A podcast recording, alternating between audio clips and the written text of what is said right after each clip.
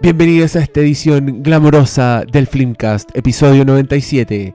Estamos cerquita de los 100. ¿Cómo están, cabros?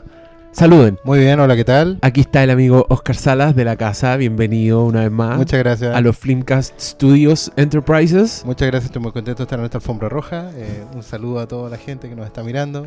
Sí, yo también, gracias. Eso, pasa a la Manicam. Queremos ver tu manicure.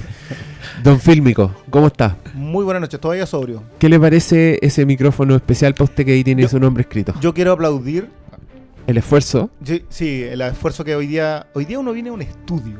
a Sí. grabar. Y eso yo, ese estudio podría estar eh, auspiciado, todo se ha dicho y de paso, lo Ojalá. estaremos diciendo bastante durante toda la noche. Eh, pero acá, nada, acá muchas nosotros gracias. podríamos estar diciendo, oh, que está rica la cerveza, ¡pip! por ejemplo. Y, y todo el mundo estaría, oh, qué ganas de tomar esa cerveza. Y las ventas, ¿cómo serían? Como la espuma, Mm. así, ya que estamos hablando de eso. ¿Ah? ¿Ve? Ese- esa es la clase de hueones que tenemos acá. Hueones rápidos, que hilan cosas y pueden hacer publicidad muy persuasiva. Así que, ya sabe. El amigo Daniel de Chazam Comics, que nos está hueando en Facebook porque no tenemos nada para comer, que se ponga. Ese hueón se está forrando. Y todos lo saben. Ese hueón un día se va a escapar como el líder de los Simpsons, como en un helicóptero con bolsas de dinero y se va a ir y decir como, ah, jaja, yo nunca leí cómics, en realidad soy ciego. Uh, plot twist. Y también está, y también está el rey del micrófono. Hola, ¿cómo están? ¿Me viste hoy Dimondo? Estoy con un el casco de Géminis. ¿Qué fue esa la wea, no weá? sé, de gala. ¿O no? Hasta lo que, Quiero los que destacar- no vimos la gala sabemos de qué está hablando. No, yo, yo no lo vi. Yo vi Twitter, weón. Un weón vestido con el traje de Géminis en plena gana de vino. Yo necesito tener como una ampolleta roja, como una wea así, que yo ap- le apriete un botón y se prenda cuando el weón esté lejos del micrófono. ¿Cachai? Porque necesito una, un, algo que sea como más rápido y mudo, porque yo no puedo estar interrumpiendo diciendo, por la chucha. pero un matamosca y un una en una oreja. Claro, un pollo. Mientras, hay gente en Facebook sugería el micrófono de Chayanne. ¿Qué les parece? Ahí, Pues, para todo el ahí. headset. Sí, El yo, ta- yo también leí una solapa El por ahí. Provócame. Pero, ¿O no? Ese, ese porque Chayanne le baila, pues, amigo. Claro. Sí, po, se mueve harto. Pero yo creo que anda por ahí con el nivel de movimiento Sí. del Doctor Malo durante una grabación Eh, eh, promedio es de probable, sí. Suscribo. Oye, vamos a hablar del- de, los Oscars. Ya, si no se dieron entremos en la ceremonia. Por si pensaron que íbamos a hablar de la gala del Festival de Viña, que aparentemente mis contertulios vieron y gozaron. No, no vamos a hablar de eso. Vamos a hablar de los Oscars So White. partiendo, partiendo con polémica al tiro. Tenemos el, el amigo fílmico se va a rajar con un Blu-ray de The Martian, que está nominada a mejor película, así que eh, es a ¿Mejor tono. comedia? Y es. Miren, para ponérselo en términos de, de videoclub antiguo, esta película es cheno. Entonces, 24 horas. 24 horas, si no la devuelven, la multa, llamada por teléfono al tiro, ¿ah? porque mucha gente la quiere ver. Así que es un premio. Pero, premio premium. Por favor. Yo tengo que que no entendí, como 35% de los auditores del Flimcast no entendieron esa referencia. Yo te diría que un. Sí, eran, eran súper buenos estos estimativos. Sí, Sí. porque igual a nosotros nos escucha todo adulto mayor. Yo he visto las estadísticas. ¿Ya? Eh, bueno, eh, como hay tanto que hablar, les pedimos preguntas, pero no vamos a ir con eso. Vamos a ir con lo que nos dicta acá. El doctor Malo, eh, siendo muy generoso, nos trajo copias impresas. Un esfuerzo de producción de primer un nivel. esfuerzo de producción. Tenemos pauta. Muchas gracias al jefe de Doctor Malo por involuntariamente rajarse con la resma y el toner. Pero, ¿de qué hablemos? Yo, mira, yo trato que haber visto por lo menos todas las mejor nominadas a mejor película. Que desde que son 10 películas nominadas, promedio, se supone, las reglas lo, lo admiten, por lo cual no se entiende por qué Chucha nominaron a 8 y dejaron a otras tan buenas fuera. ¿Cierto? Cierre paréntesis. Y sería, ¿eh? yo con eso cerraba. Sí, Sí, ahí están las estamos 10. ¿Por qué no? Hubiera sido mucho más apasionante. Hubiéramos Hay podríamos una estar... que puede salir también y dejar un tercer cupo. Sí, hay- yo, Pero- yo creo que hay dos que pueden ser. Entremos en materia. Entremos en materia. Hablamos del. a- gira- que gire la conversión en torno a la mejor película. Me gusta Ya, eso. ya. Porque así se mantiene. eh, ¿Tratamos de ordenarlo o conversamos nomás? Démosle nomás. Ya, hablemos de mejor película entonces. ¿O no? El plata de fondo al principio. Yo, yo creo que yo creo que iría por una ensaladita primero. sí, Ya, ¿Sí? ¿Con Sí, qué? No sé. mejor algo- efectos visuales. No, no, no, no, eso, eso, es, eso es la vaina que te sirven al principio. A mí me da Es el risa. cóctel. Para mí, desde siempre, desde chico y toda la wea, Lo que más interesa es eso. me encantaba ese Oscar. Porque mostraban, bueno, de nuevo, de nuevo, aquí le el, estamos Oscar, hablando. el Oscar Fangoria. Le estamos hablando al sector tercera edad. Claro. Esto, es- esto lo recordará el adulto mayor. Pero hubo una época, niños, en que el making of, el cómo se hicieron las películas, era una weá inhóspita. Nosotros no sabíamos en qué nos estábamos metiendo. De repente en la tele, un sábado en la, en la tarde, La tarde. daban un making of de alguna película y uno quedaba loco. Así, al punto de que yo, por ejemplo, lo grababa. Si yo pillaba Claro. ese programa, apretaba rec en mi VHS, una tecnología también difunta, y después gozaba viendo cómo habían hecho. Y, y durante, se- cuando se entregaba el Oscar a los mejores efectos especiales, ponían clips que te mostraban uh, segundos de- del making of, pero era increíble. Yo me acuerdo de haber estado viendo los Oscars cuando se ganó el Oscar Jurassic Park. Y en ese clip te mostraban unas weas como unos gráficos, ¿cachai? Como el CGI, weas que ahora podéis buscar en YouTube cuando queráis. Pero para mí esos instantes eran adrenalina, eran gozables y eran muy esperados. Claro. Y Es verdad eso, porque hay que recordarle a la gente que los VHS no tenían material adicional. No, No había, tampoco. no había ediciones de dos cintas para ver el, el material adicional. Y eso solo lo leía en revista. Así es. Era muy heavy ir- irse a comprar la revista Estamos no sé, hablando de Batman. muertas. Claro, claro, wea, pura, wea, claro, pura arqueología. Making of. ¿Cachai? Iba a comprarse la revista especial de la película donde venían fotos Oh, de cómo qué habían hecho eso. O, o incluso ahorrar. Yo me compré el libro de cómo se hizo Jurassic Park. Y era un, era un lujo. Era una weá que si se, si se Absolutamente. está incendiando mi casa y estaba mi hermana o el libro, yo igual la pensaba. ¿Sabes que para mí los mejores eran de películas que. Porque te mostraban esos documentales los sábados en las tardes. No me acuerdo cómo se llamaba el tatita que los presentaba. Que era un tatita de TVN. Que era Mariano un- Silva. Mariano Silva, maravilloso. Muchas gracias. que salía solo al principio. Bueno, ahora vamos a ver. Ahora el- vamos a ver. Making of de la lista de Schindler. Y después de la lista de Schindler, el making of te lo hablaba ese locutor tan grosso que era como de los trailers de la época. Era como: La lista de Schindler se estrenó el año. cuando Steven Spielberg. Y que ese loco hacía las voces de todos en el making of. O sea, hablaba una señora y él Claro. también doblaba. a la otra Sí. señora, sí. No, si uno se sometía a, una- Ese- a unos tipo- vejámenes por, por ver la weadita. Los, los mejores eran esos making of de unas películas que eran malas, pero te vendían con un Ah, making así como of, pero era el making of de especies. Claro, un making of así, pero maravilloso. Sí, Sí. puro verla y no era Sí, malo. y después iba y salía ahí con la cara larga. y Con, ¿qué, qué hacía ahí con el making of grabado? Ya cagaste, po, porque Claro. después venían otros que sí eran buenos. Sí, no, lo no podíais borrar ese Sí, grabáis todo en, L- en EP, 6 horas de making of. Los clásicos NP. Bueno, fue la sección Fundación Las Rosas. el viejazo del día. En que hablamos de cosas que ya no están, pero que de alguna Con forma nostalgia. moldearon nuestros gustos, nuestras personalidades, así que ahora se lo bancan. Hablemos de los efectos especiales, po. Aprovechando, digo yo. Mira, hay cinco nominados que. Ya, está The Revenant, mu- muy buen nominado. Richard Está- McBride, Matcham Wade. No, güey, Nominado por.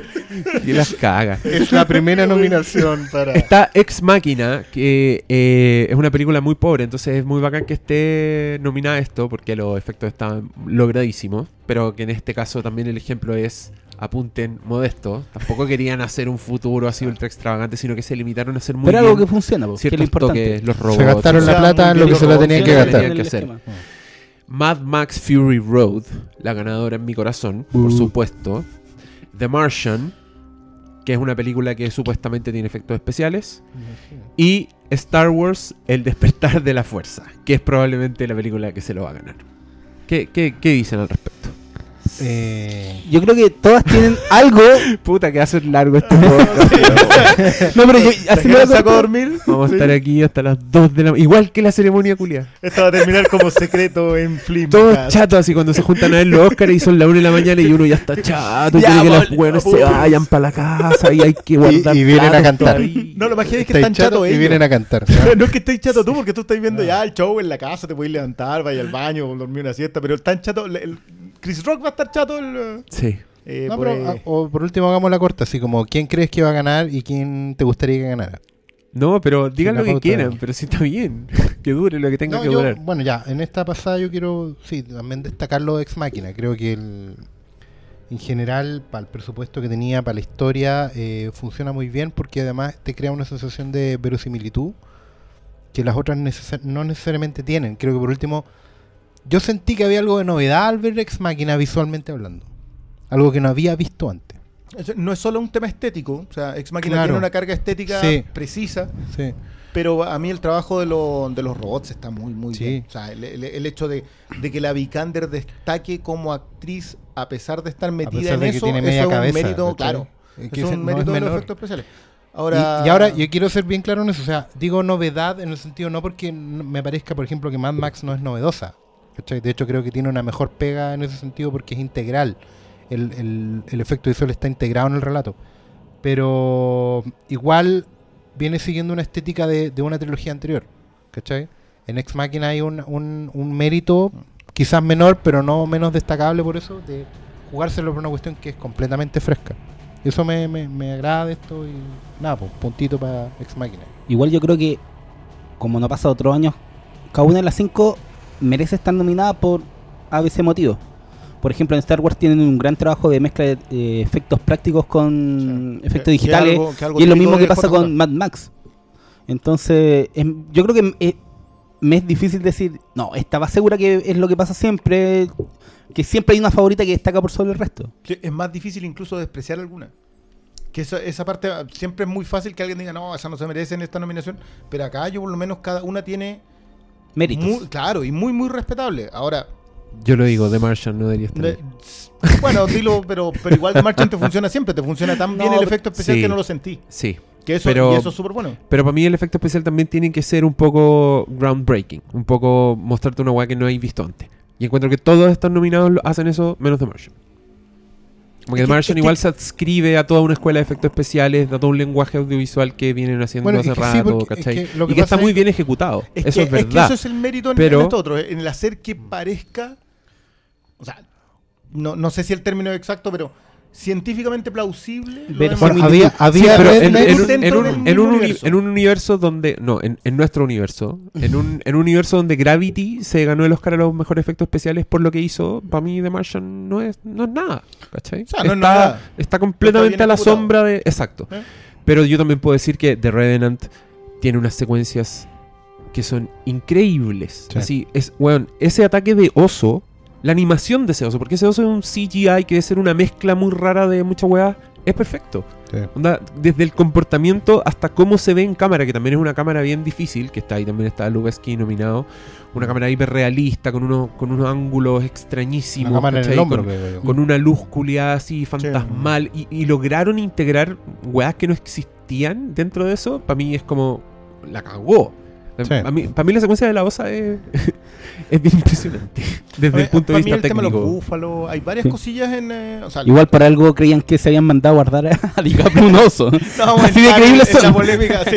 Sí, pero eso no, es por, bastante por eso dejan claro que es una osa, Es digamos. una, para es una de las para polémicas- es una- dude más. es una de las polémicas más estúpidas de la historia, weón. Pero yo creo que responde a lo que es Estados Unidos. Los buenos pueden haber pensado eso. Y... El re- bueno, a- Por un también, había, tráiler, pero- también había rednecks que preguntaban si The Martian era, estaba basado en una historia real. Sí, eso yo lo leí. Uh. Eso fue muy impresionante. Sí, ¿cachai? le estamos dando mucho crédito a la Bueno. humanidad. Yo- yo- pero yo creo que acá podemos tener favoritos, pero sí concuerdo con, con que lo más probable es que se lo gane Star Wars, porque las nominaciones de Star Wars son para darle algo. Y eso es muy molesto. ese- es que, Pero es que yo creo que ahí la pelea está con, con Mad Max. ¿sabes? A mí lo que me preocupa acá es que entre Mad Max y Star Wars Se cancelen. repartan votos No, pero y, a mí, y termine ganando el Renacido. No, yo te, voy, yo te voy a decir una cosa. A mí me pasa con Mad Max, que encuentro que, como muchos de sus méritos, los voy a decir lo mismo después, es justamente lo que los hace invisibles para los ojos del votante. Que es que los mejores efectos de Mad Max son los que son invisibles. Son los que tú no cachai que son efectos especiales. Y eh, como entiendo que funciona en la academia, que es una weá que puede parecer justa, pero que también tiene este lado que yo encuentro muy injusto, que es que se supone que lo- lo- los miembros pueden nominar cualquier cosa, pero cuando toca votar, tú no podés votar en tu campo. ¿Cachai? O sea, todos votan mejor director, menos los directores. Menos los directores. Claro, Claro. porque se supone que así es justo. Ah, pero, Entonces, pero los nominados son nominados por el gremio. ¿también? Claro, los nominados son. Ah, ya, solo, nominados solo para el gremio y claro. ya, perfecto. Hasta entendí. donde yo lo, Sí, yo lo tengo eso. entendido. Ya. Los Sí, yo nominados también lo había escuchado. son nominados por el gremio, es decir, los músicos inscritos en la academia nominan al mejor compositor del año. Por eso Ya, siempre sí, dicen tenéis toda la razón, eso, yo lo dije mal. sí. Vale más la pena la nominación que la premiación porque la premiación está hecha por gente que nos pertenece al campo. Ya, perfecto. Entonces, según eso, para mí los, los hueones que saben de efectos especiales pueden decir lo gloriosa que es Mad Max. Claro. Pero el votante, como que eh, el efecto invisible no lo ve. ¿cachai? Por eso yo creo que se lo va a ganar Star Wars, porque ese efecto está ahí. O sea, tú veis las naves, como que la weá es impresionante, esos los planetas que explotan, la- los monos interactuando con. Esa weá está ahí, claramente Y, son y- imposibles. y son claramente al votante también le funciona esa cosa de compensar. ¿Cachai? Exacto. Tú miráis la papeleta completa y decís, bueno, hay que dar algo acá, ¿cachai? Eh, cu- eh, cuando uno dice, no sé, porque a Tarantino siempre se le da el premio guion, pero nunca película. Hay un tema ahí también que tú igual vais viendo, sí, no te da la chaucha para el peso, es el grueso del votante y al final pasa eso. ¿Cachai? Yo quiero destacar lo importante de la introducción de eh, haber visto Making of. Ese concepto de ver los Making of, de aprender sobre algo, cómo se hizo, es algo que está completamente perdido. Tan perdido que tú no logras valorar realmente la importancia del trabajo detrás de algo invisible. Es verdad. Pero está por ahí, ¿no? Igual yo creo que ahora, con el acceso a internet que hay, las películas igual se promocionan mostrando el video. Vimos el video de Star Wars, el de Mad Max, como se hizo en internet. Antes del. Y de esos dos, de Revenant Sí, hay- es que el problema es que ahí va, yo creo, más. la- es siempre la- en el Oscar hay plata de producción que está metida, po. Mm. Entonces la, la, la película excepto que en la se. nominación. Pero igual, pero igual, yo estoy de acuerdo con, con el amigo fílmico, porque mm, es cierto, como que no hay tanta conciencia sobre cómo se hacen las películas, pese a que hay más información, como que te podéis meter. Y así todo un misterio, cuando estáis metido, para mí es un misterio. Ponte tú. He escuchado versiones muy distintas de cómo se hizo Mad Max, ponte tú, desde un weón técnico diciendo que la weá realmente fue un infierno y que George Miller era un dictador, a otros weones diciendo que él fue un paseo en la playa y que George Miller era un genio, ¿cachai? Y yo así todo estoy descifrando weá, estoy leyendo el, el libro el The Art of Mad Max, que es un como un making of, Sí. y tiene, ponte tú, una secuencia en que vi que en la escena de la tormenta, cuando se meten al- a esta tormenta radiactiva y el otro weón está encadenado fuera del auto y el loco como que la fuerza lo tira para atrás, se ve una foto que tienen el, el, el auto completamente levantado así verticalmente, para que eh, el Tom Hardy estuviera tirando permanentemente por la gravedad, ¿cachai? Claro. Y después esa weá en la película se ve dado vuelta, entonces pareciera que el loco está atrás por el viento, por la velocidad. Y dije, esa- ese nivel de artesanía es, es hermoso. Y no sé si está en otras películas, ¿cachai? Como, y, no, y no se nota. Onda, yo tuve que ver esa foto para decir, conche tu madre, que por- con toda la pega que tiene ese plano que dura medio segundo en una secuencia que además es impresionante por todas partes. Entonces, sí, mi corazón está en Mad Max, pero creo que no se lo va a ganar porque tiene esas weas que son demasiado invisibles. Bueno, No yo, son- yo insisto con esta entrevista que leí de George Miller en un periódico español, donde le preguntan qué es lo que, cuál es su legado para, para los que hacen cine de acción en general y, y- y cine y- en toda regla. Y él dice en el fondo todo lo que él sabe, él no, no ha inventado nada, que todo está en el cine de Buster Keaton. Que estamos hablando de películas mudas de los años 20 y, los años 10 de 100 años atrás. Porque efectivamente, Buster Keaton y, sus colegas, Harold Lloyd y mucha gente más, eran los que hacían trucos con cámara de colgarse de una torre de 40 pisos, de girar una, una habitación completa para parecer que estuviera caminando por las paredes, por el techo, ¿cachai? Todo ese cine, todos esos efectos se inventaron ahí y el resto es magia, ¿cachai? Y John Miller escribe a esa escuela y a ninguna otra. Y eso, claro, es muy bonito, pero también pareciera que, como, como se supone que está en los libros de texto de la escuela de cine, pareciera que es muy obvio, ¿cachai? Y, y no se valora como, como debería valorarse al fin y al cabo. A mí, me- a mí me gustaría, en, or- en, en función de, de citar los méritos, en, en- en- buscando las nominaciones, yo dejaría afuera en estos mal llamados premios técnicos al Renacido, a Force Awakens y a Fury Road. Creo que los méritos de esas tres películas están ya dados completamente. Los méritos de Star Wars están. Encuentro muy bueno el tema de pegar cosas derechamente artesanales con el efecto digital. Lo mismo con eh, Revenant, que, que funciona igual, la secuencia de los búfalos, la secuencia de la osa son digitales. Eh, y pasa por el diseño y producción, por ejemplo. Y pasa también por el, ah, por el eh, mejor, aunque el mejor montaje no, no va para allá. Mejor montaje tiene que ver con otra cosa. Pero, por ejemplo, ya abarcamos en esa conversación esos dos Diseño de producción, aunque Oscar va a reclamar porque el diseño de producción debe haber estado metido Crimson Peak. De, de vestuario. Aunque De vestuario, sí, ya, pro- vale. probablemente. No, para mí me parece aberrante que Crimson Pink no esté en vestuario. Es verdad, tenías razón, weón. Y en producción igual podría estar. También en producción, podría- de hecho, yo también creo que podría estar. De hecho, Sí. Del Toro se quebraba un poco que había. Que creo que no había ninguna escena donde hubiera repetido una toma en un set. ¿Cachai? Como en cada, cada escena estaba construida desde el storyboard con un ángulo específico, ¿cachai? Y eso es producción, al fin y al cabo. Sí, yo- yo tiene que ver con esa. Es un buen tema el que tocáis. es Hasta dónde está el efecto visual y dónde empieza la producción. Es que, es que ese es justamente mi tema. Yo, que es, sobre todo tomándolo del ángulo de, de Fury Road y de Re- Renacido. La fotografía está integrada con. En el caso del Renacido es un tema muy heavy porque USKit, eh, fotografía luz natural, etcétera, etcétera. Y en el caso de Fury Road porque lo- la invisibilidad del efecto especial es fundamental. O sea, cuando uno vio los documentales y ve cómo, por ejemplo, trabajan los, los stuntman, los, los dobles, todos Claro. estos diseños para hacer lo, más, lo mejor posible una secuencia, y que tú ves primero la secuencia como la filmaron y después lo que termina siendo en la película. Y ese es un detalle que, que no sé si... Qué bueno que lo pudiésemos profundizar, pero no sé si alcancemos. Pero, no, pero- yo tampoco sé si alcancemos. Claro, porque tú, tú, por ejemplo, miráis los nominados acá en diseño de producción está Puente Espía, The Revenant, La Chica Danesa, Fury Road y The Martian. Entonces tú, como que, ¿qué tenemos en común acá? Es como el, el mate, el set, ¿cachai? Como que, Sí, porque, por ejemplo, a mí me pasa en ahí. Breath of Spice que por lo menos a mí me gustó mucho, que se ve muy años 50. Hay muchas cosas que me impresionan desde el mobiliario que escogían, ¿cachai? Pero quedarse solo en eso para el diseño de producción no es tampoco. Pero igual tiene generalmente hay, una cosa de época que siempre gana en esas categorías. po. Por eso está aquí Danish Entonces, Girl. y creo que por eso siempre son como las favoritas claro. esas películas así. Aunque no sean las favoritas de uno, pero siempre son las que ganan. Esas Las las películas de época son claro, las que arrasan. Claro, generalmente uno diría aquí, Pero oh, igual- sí, aquí le van a Danish Girl mejor diseño de producción porque, ay, se ve increíble la época y tal, bla, bla, bla, bla. No, sí, se ve ¿Cachai? increíble. Y, Está y bien. se ve, ¿cachai? Pero, por ejemplo, a mí me parece más meritorio lo de Bridge of Spice, viendo los nominados, ¿cachai? Es que hasta cierto, hasta no, cierto también yo una extensión de época.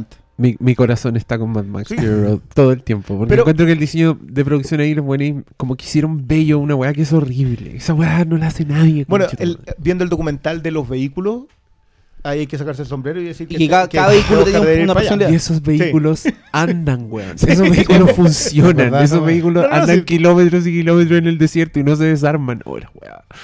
Pero Oscar, dej- todos los Oscars, todos los Oscars para Mad Max. ah, quiero decir que en la hoja en la que estamos Ah. viendo tenemos mejores efectos visuales, mejor montaje, mejor diseño de vestuario, maquillaje y peluquería, en donde por cierto está el abuelo que saltó por la ventana y se largó, que yo no sé cómo llegó ahí. Mejor ¿Qué diseño es de esa producción y mejor esa, fotografía. no, ni- es una película ¿Qué es eso? de Europa Oriental, porque yo ahí me pierdo ¿Mm? más o menos con los países, sobre todo porque los dividen cada ciertos años. Entonces, me, me Tienen pierdo. guerra estos culiados. Hacen limpieza étnica y todas esas cosas. Pero sé que parece que es rumana. Y es, está basada en una novela que fue muy famosa y originalmente se llama El hombre de 100 años que se cansó de la vida y huyó por la ventana. Ah. Y no sé cómo llegó ahí. De verdad que... Que, Que también, que también está nominada a Mejor Canción, ¿o no? Ah, no, no sé. Ah, veámoslo, Mejor veámoslo, canción es un. Oscar que yo me salto olímpicamente. Sobre todo Agradezco- este año que están muy fome Agradezco- todas. Agradezco ese descanso. Horrible. No, a ver. No, hay No, películas No, que no hay ¿No? nada ahí, No, no. No, si en esa... Esa, esa Esa yo- es la categoría perdida. Categoría hoyo negro. ¿Y cuál era? bueno, ¿Saben que yo, yo voy a confesar ahí que yo tengo una categoría de canciones de Bond que se llaman, eh, que es la Bond que no es Bond. Que tengo como un listado de canciones que no fueron hechas para James Bond, pero son más James Bond que canciones hechas para James Bond. así, así de compleja. Las Bond que no son Bond. Claro, son, Ya. por ejemplo, ahí es, ese disco lo lidera eh, el, el trabajo que hizo David Arnold cuando él se estaba postulando para ser el músico de Bond, cuando fue Eric Serra el elegido con GoldenEye. Ah. Y él se postuló a un disco que se llama Shaken and Stirred, que agitado, no- Ah, agitado era- y revuelto. fue directo él. No, fue al ese grano. Fue literal. Hizo un disco que lo produce completo él, donde está Bjork, Propellerhead, Ziggy Pop, etc. Y mezcla canciones de, de Bond originales y las hace. Hay un tema de Propellerhead sobre John Barry, del Wow. De Su Majestad, que es una maravilla. Este año, si hay un Oscar a mejor canción, es el tema que hizo Radiohead para Spectre. Que no fue Que no- elegido. que no Que no existe, quedó. o sea, que no quedó, que no, lo, no, sé, no sé si no se lo aceptaron, no llegaron a dar mismo. Pero es Parece que lo están mejor- como en negociación y en ese proceso como que el- prefieren como no, esta weá no, no le pega a la película ¿qué y es dejan. eso? O sea, es manso tema. así no- Pero Pero ahí quedó. Productores. Pero bueno, ahí- así nos saltamos olímpicamente esa categoría porque si no nos vamos a demorar mucho. Pucha, yo quería seguir hablando de esa categoría. No, No, ¿para qué le pero- porque, por ejemplo, puta, yo no vi 50 sombras de Grey y esas estamos cosas así, música, entonces claro. no... No, pero yo No, basta con escuchar las no, canciones, pues yo escuché te- las canciones A mí igual de... me gustaría comentar eh, montaje y fotografía. Ah, obvio, po. Obvio. Porque están acá en la, en- supuestamente la sección técnica, que yo jamás he entendido por qué montaje, que es probablemente una de las bases del cine, está en los Oscar técnicos. Ya, hablemos del montaje. El Renacido, Big Short, Espérate. ¿Qué evaluamos cuando evaluamos montaje? Porque Pero una que pregunta tú que estabas me han leyendo, hecho tú más de estabas una leyendo los nominados nominados. nomás o estabas Ah. diciendo, No, ya, no, pero no, que, lea, no, que no. lea los nominados, Sí, po, la no, gente- no lo Dale. interrumpa. No creo que la gente esté con una listita. El Sí. Renacido, La Gran Apuesta, que es Big Short, Mad Max Fury Road, Spotlight en primera plana y Star Wars el episodio 7. Ya. Que tampoco sé cómo rayos llegó. Ahora que lo- no, ni siquiera había dado cuenta que estaba ahí. ¿Cómo? Yo, yo sacaría dos de ahí, de esa lista. Una que para ti es tu favorita, de hecho. Así que vamos a pelear. ¿El mejor montaje? Big Short. ¿Cuál? Big Short. No, Big Short, yo, no- Pero yo creo que yo es. Yo una, sí, no, de hecho Ah, yo creo que es yo no lo he una historia tan complicada, pero la edición ayuda un, po- un poco a entender Pero la mierda de la crisis subprime, en- weón. en- en- sí, sí, está bien, pero la convierte. y en algo ameno, weón, que... Es el No, punto. Pero es es que- es mi pregunta. Es que es un, es un montaje condescendiente, es como súper efectista, como que hace cortes para Es que mantener ese es mi problema. Es como- Hay un un comentario que es un puta, perfecto, perfecta descripción. Es un montaje exhibicionista. Eh, y Star Wars para mí, el para mí no tiene un sentido del montaje. Que el montaje no solo es como hilar secuencias de acción, ¿cachai? También es como medir los ritmos, tampoco son la gran los cosa. ritmos de la película, lo han sido, no o sea, caer ese, en... ese paneo, ese corte a negro que tenía la, la Star Wars original era. Pero, uy. Eran, eran homenajes a... A Kurosawa. A Kurosawa, Sí, pero funcionaban en Kurosawa en los 50. Yo creo que mucha gente diría que también funciona en Star Wars. Sí. Como Vamos a yo. tener esta conversación.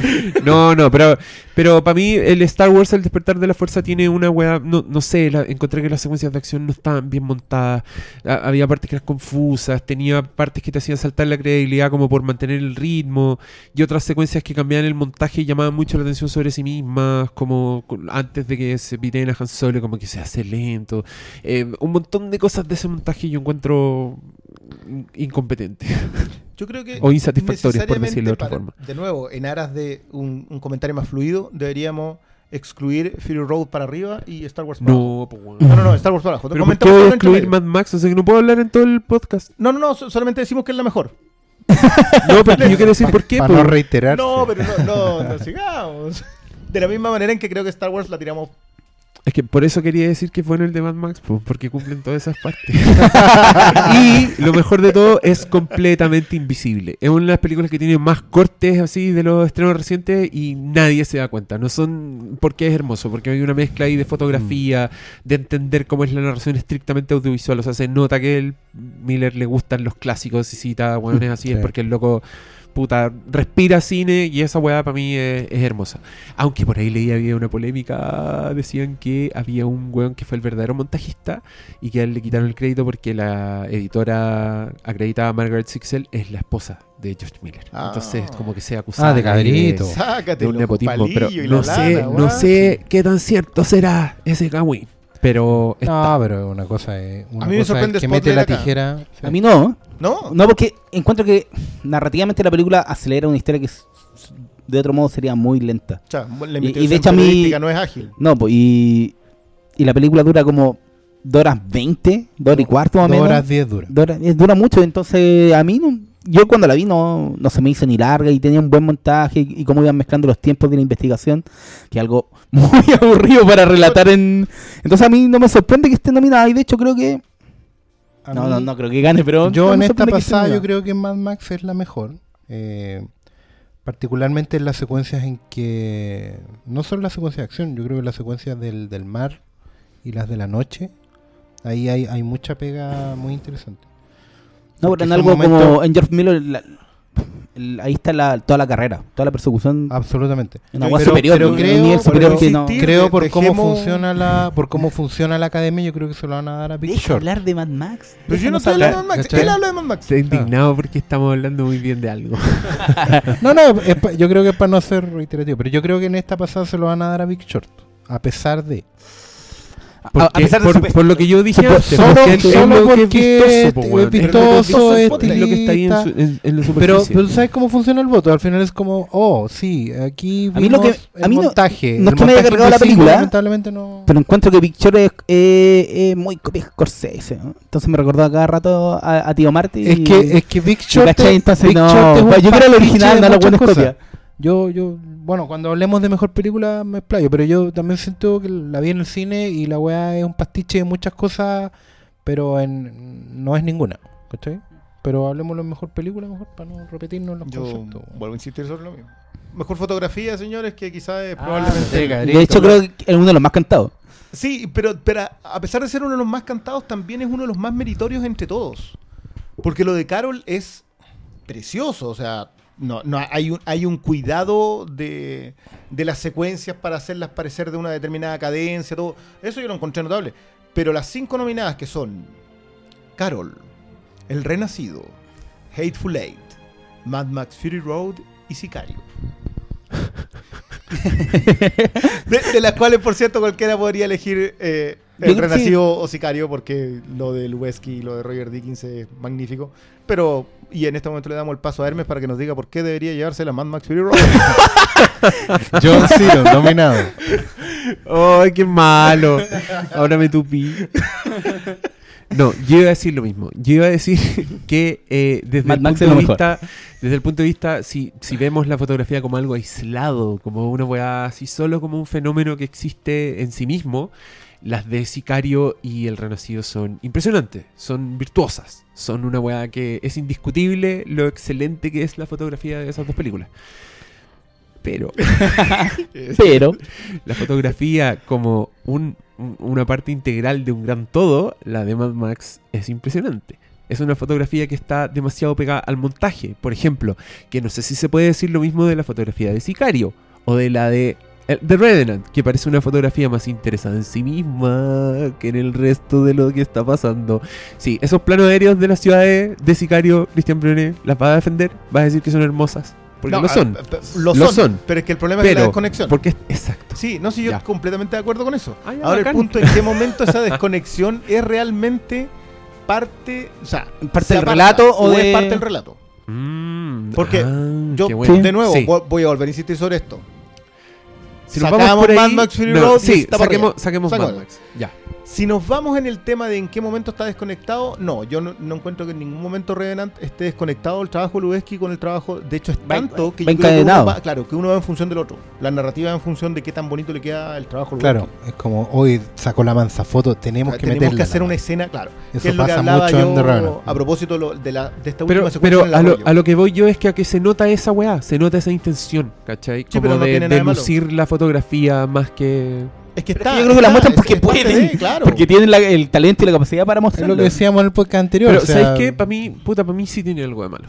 A mí me... me Descoloca me un poco. Me desconecta, me desconecta, pero Sí. yo entiendo que yo, cuando tú, le pilla más a la parte de historia de una película Claro, y de es personajes. formación profesional, a Exacto, que sea una weá de forma, ¿cachai? Claro, yo en ese sentido yo creo que la que le pelea acá a Mad Max, considerando la fotografía como algo integrado con el montaje y con la es de Hateful Eight. Yo sí, encuentro incluso que Hateful toda la Eight- razón. Hateful Eight tiene un gran mérito que es fotografiar increíble en espacio cerrado.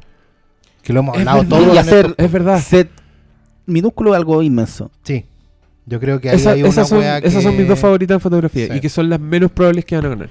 Yo creo que va a ganar el Renacido O sea, sí, o. va a ganar- No, yo creo que va que también- Renacido y me da- que me da también es la Roger Dickens. Dickens. Que es un. No, a que mí es me duele- John- una vez más. ¿Qué opinas de esto? Roger Dickens, el John Williams de la fotografía.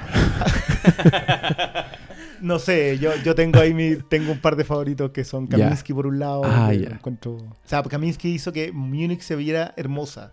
Y a mí Múnich es Esa una, película es. la encuentro una gran película, pero no me entretiene. Pero, Pero estaba fascinado por lo Sí, hermosa que era. Es verdad. Y sigue No, también siendo el Schindler mérito por de- el trabajo ahí. No, en general, en los trabajos que hace con él, pero particularmente Múnich. Porque el, la, la, el Aunque mérito hay- Pero, pero Roger Dickens es un batatazo No, detrás de otro batatazo. El weón hace Skyfall y es como. Ya, weón, qué onda lo bien que se ve esta película. No, El pero- weón es pero lo como- de y Sicario es un- otra Y es un cosa. señor, y en Sicario está, No, sac- lo de sacó su lo de garra. Sicario para mí, yo veía... Dickens, Dickens hizo Enemy, ¿o ¿no? Sí, que Yo, también es- a mí una es una película que es muy mínima, es muy literaria, pero yo veía y me pasó por primera vez que fue como, oh, ¿qué ciudades? Yo quiero ir a conocer eso.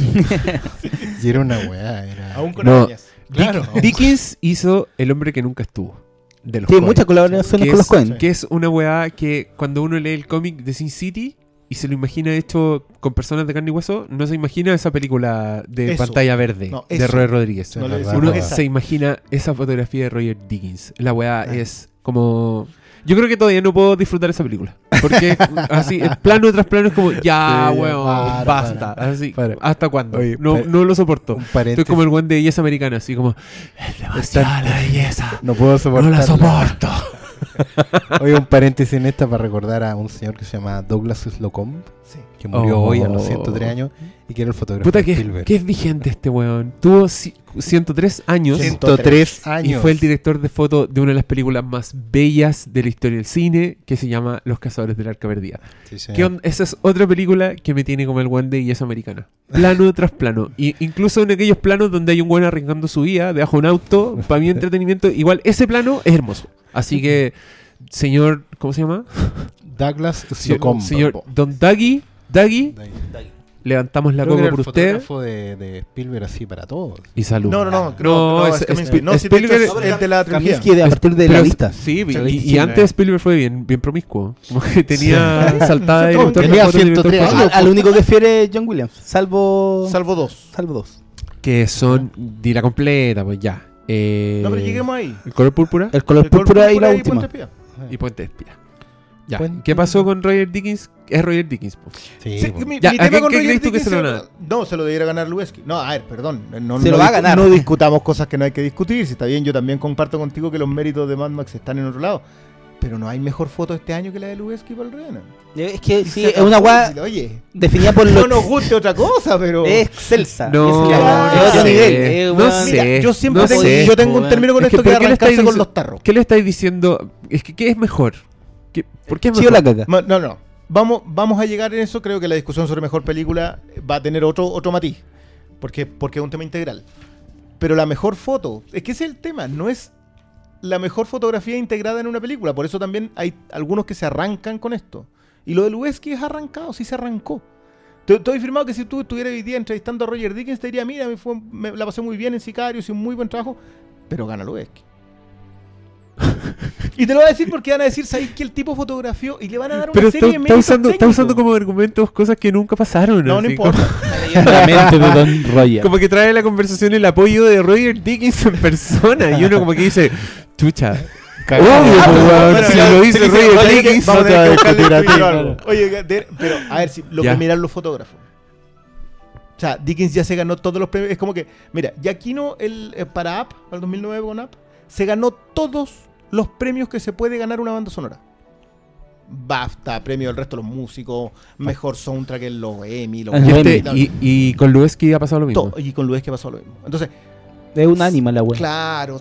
Retrocedamos un poquito, tratemos de tomar perspectiva independiente que no nos guste y, Y digamos, sabemos que reconozcamos ganar, el sí. mérito. Qué pesado. Ah, Rompiendo ilusiones. Pero claro. Sí, uno lo invita a conversar y es como ya, corta tu, corta tu weá, déjate hablar weá, se lo va a ganar Lubeski, ya. parece- Asume, asume. Hay algo que Es se distinto. llama, hay algo que se llama arrancarse con los tarros Arrancarse y ser un saco weá. Pero ahí está. Ya, está bien, ok. Pero quizás, pero justamente a lo mejor también en perspectiva es por eso, porque si la película tiene, hablamos de Revenant, 12 nominaciones al Oscar, es principalmente por la foto Lubeski. Si no se va a ganar ningún un solo premio que de verdad se merece, probablemente sea ese. Pero ojo que igual puede pasar lo, que- lo que decías tú a propósito de la dispersión de votos. Que es que Ah, todos creen que va a ganar todos esa creen que ganó Lubeski, no, sabes que votemos O sea, por este votemos otro. este otro. Está- este se la cagarte, yo creo que mi voto que es un anime. pasado, Pero, pero, Sí, con Dickens yo creo que es un Oye, es que está buena esta, esta- estos nominados porque son todos onda buenos grosos que se los podrían dar por las otras weas que premia la academia, ¿cachai? Como con trayectoria. En- en como- general, que también, Sí, sí, porque este también, así. también los Oscars premian ideología. Porque estamos con No, weas, sí, como que cuando hay cierto tipo de cine que a la academia le gusta nomás. Sí, como claro. que una weá como que cumple ciertos requisitos y, y- y empiezan a tener nominaciones a los Pero en general yo, yo creo este que año- Brooklyn, esa es la representante de ese tipo de cine este año. el cine de premio. El cine de premio. Y sí, pues está John Seal de Mad Max, que es un buen histórico. Está Robert Richardson, que es un weón más histórico que la chucha, que más encima lo hizo en 70 milímetros. Que otra weá que le, que le gusta a la academia, como la Claro. weá vieja, así, como Claro. resucitar formatos viejos. Pero bueno, si Ah, va, a ganar, va a ganar los ¿para qué hablamos en verdad? Ya se corta aquí la wea. Yo, yo vuelvo, vuelvo a insistir con algo, eh, que lo dijeron ustedes en el podcast pasado. Estos Oscars van a estar muy buenos. Todos los nominados están bien en sus categorías. Lo que pasa es que justo hay uno que se le fue. justo, justo. ah, Justo hay uno que se zarpó. No, No, bueno, te zarpes yo, a, lo que a mí estás el único en, en- que no de, de verdad que no había visto que estaba en mejor montaje Star Wars. De verdad que. En ese y en música no sé cómo llegó Star Wars. Ahí se, ¿Por qué arran- Star ahí se arrancaron otras cosas. Porque es la guerra de las galaxias. Ahí se arrancaron, ahí se arrancaron las cabras para el monte. Claro, Es claro, claro, ese es el otro término.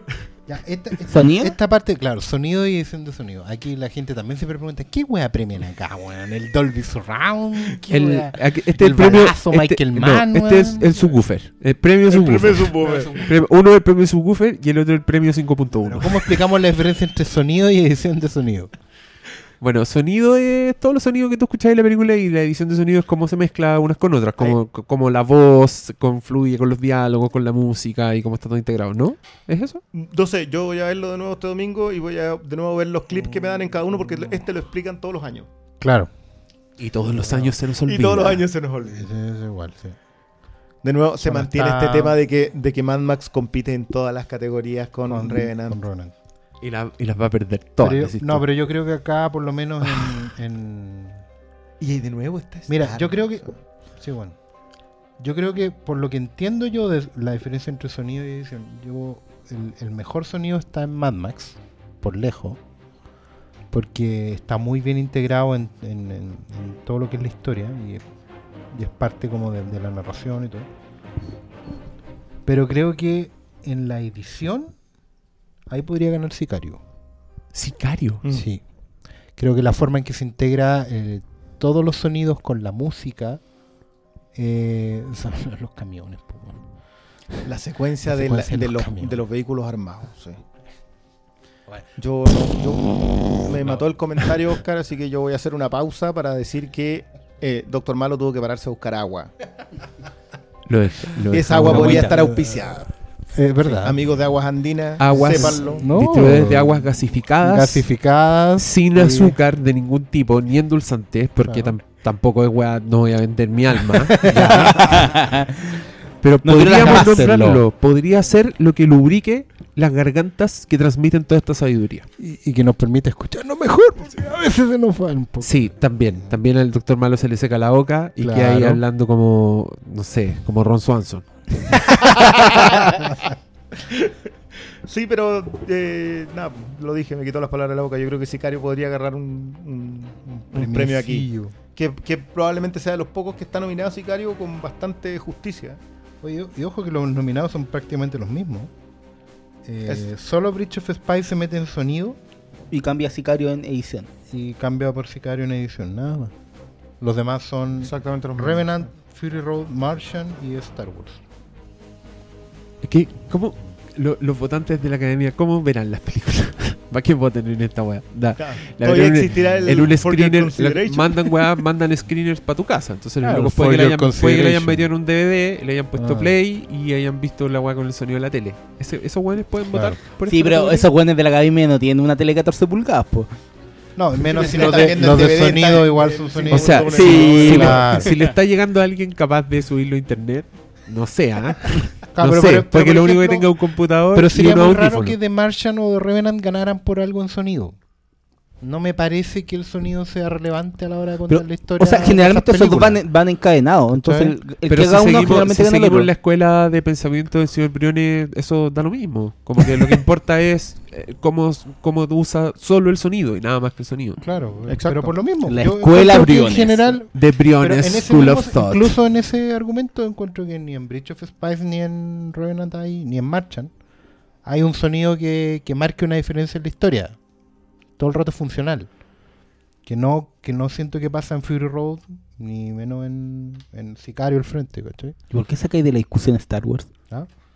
Porque Star Wars... O sea, decir, decir Oscar el hipster. No, porque en Star Wars en general el sonido es reciclado. O sea, para mí Ben Burt es un Sí, monstruo del sonido, Sí, Solo pongo, fue, por Star ejemplo, Wars ya fue- Wally, Wally que está diseñada desde el sonido todo el rato, que es el mismo Star Wars.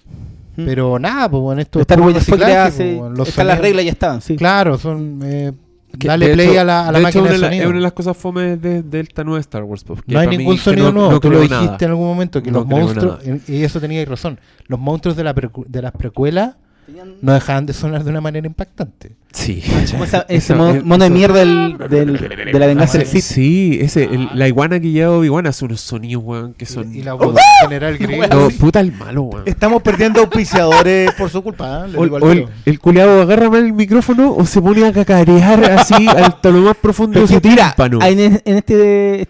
Qué Tú solamente estáis con qué un audífono así. Qué weón más nefasto. Sí, Qué weón más no nefasto. Ya, No, no me- ahora metámonos en la, en la categoría que nos emociona a muchos.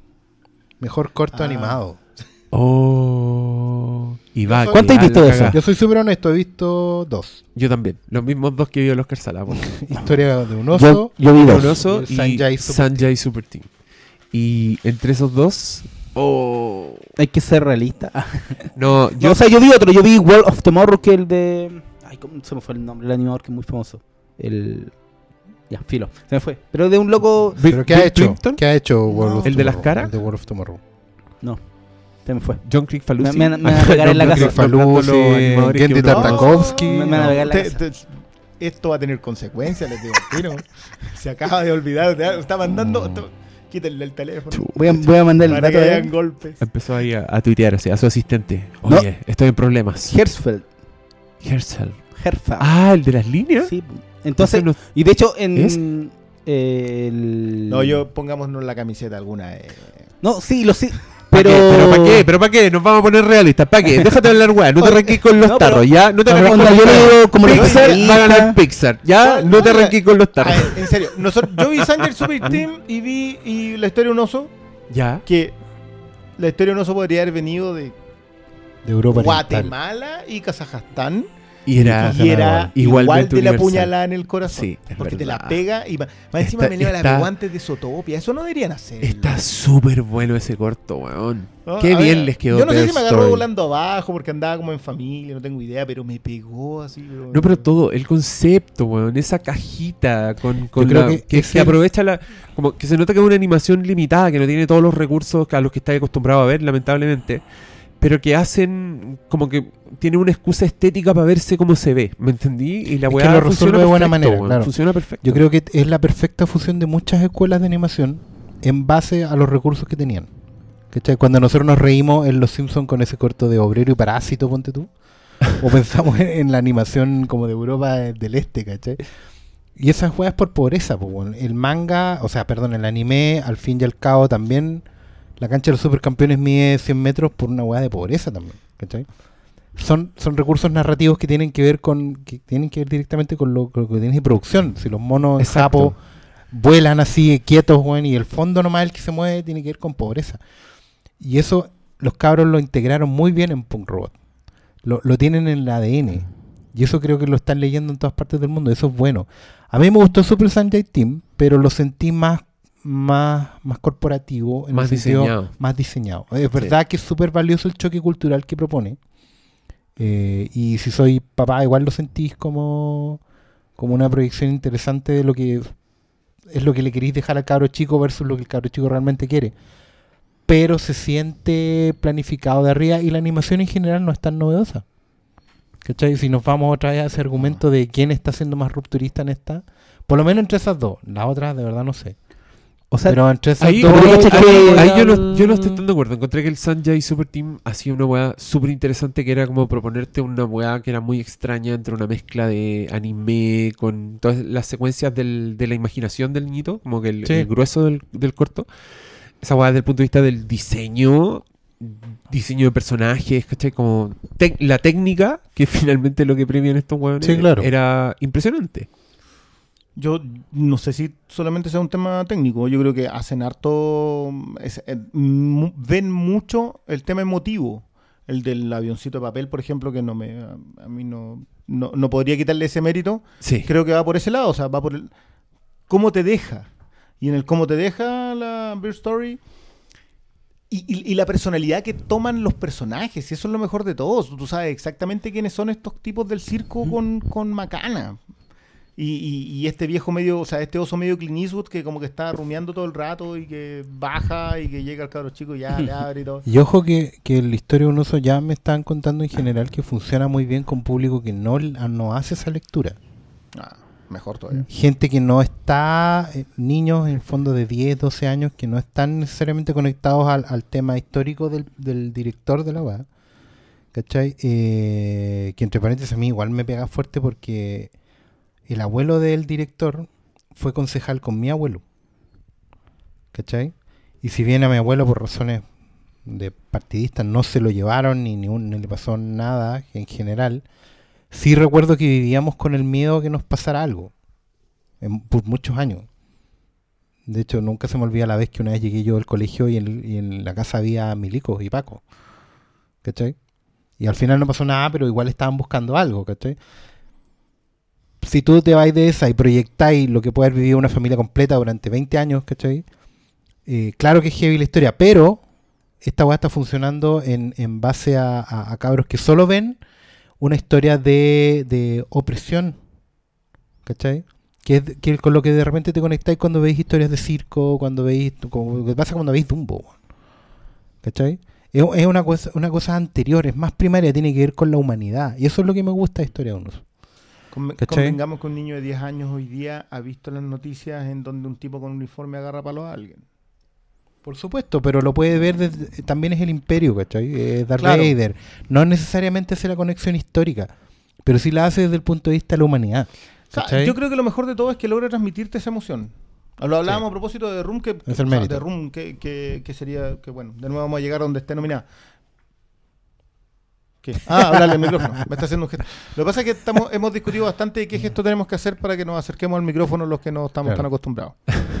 Oye, una que- cosa, eso sí, antes de, para romper un poquito la, la ilusión, en los círculos así especialistas que yo leí, ¿Mm? la pelea está entre la de Pixar y la que yo les dije, Wall of La Tomorrow. Wall of World of sí. Tomorrow. Que es como. Está hecha por un director que es súper in- independiente y muy elogiado en Estados Unidos. Entonces.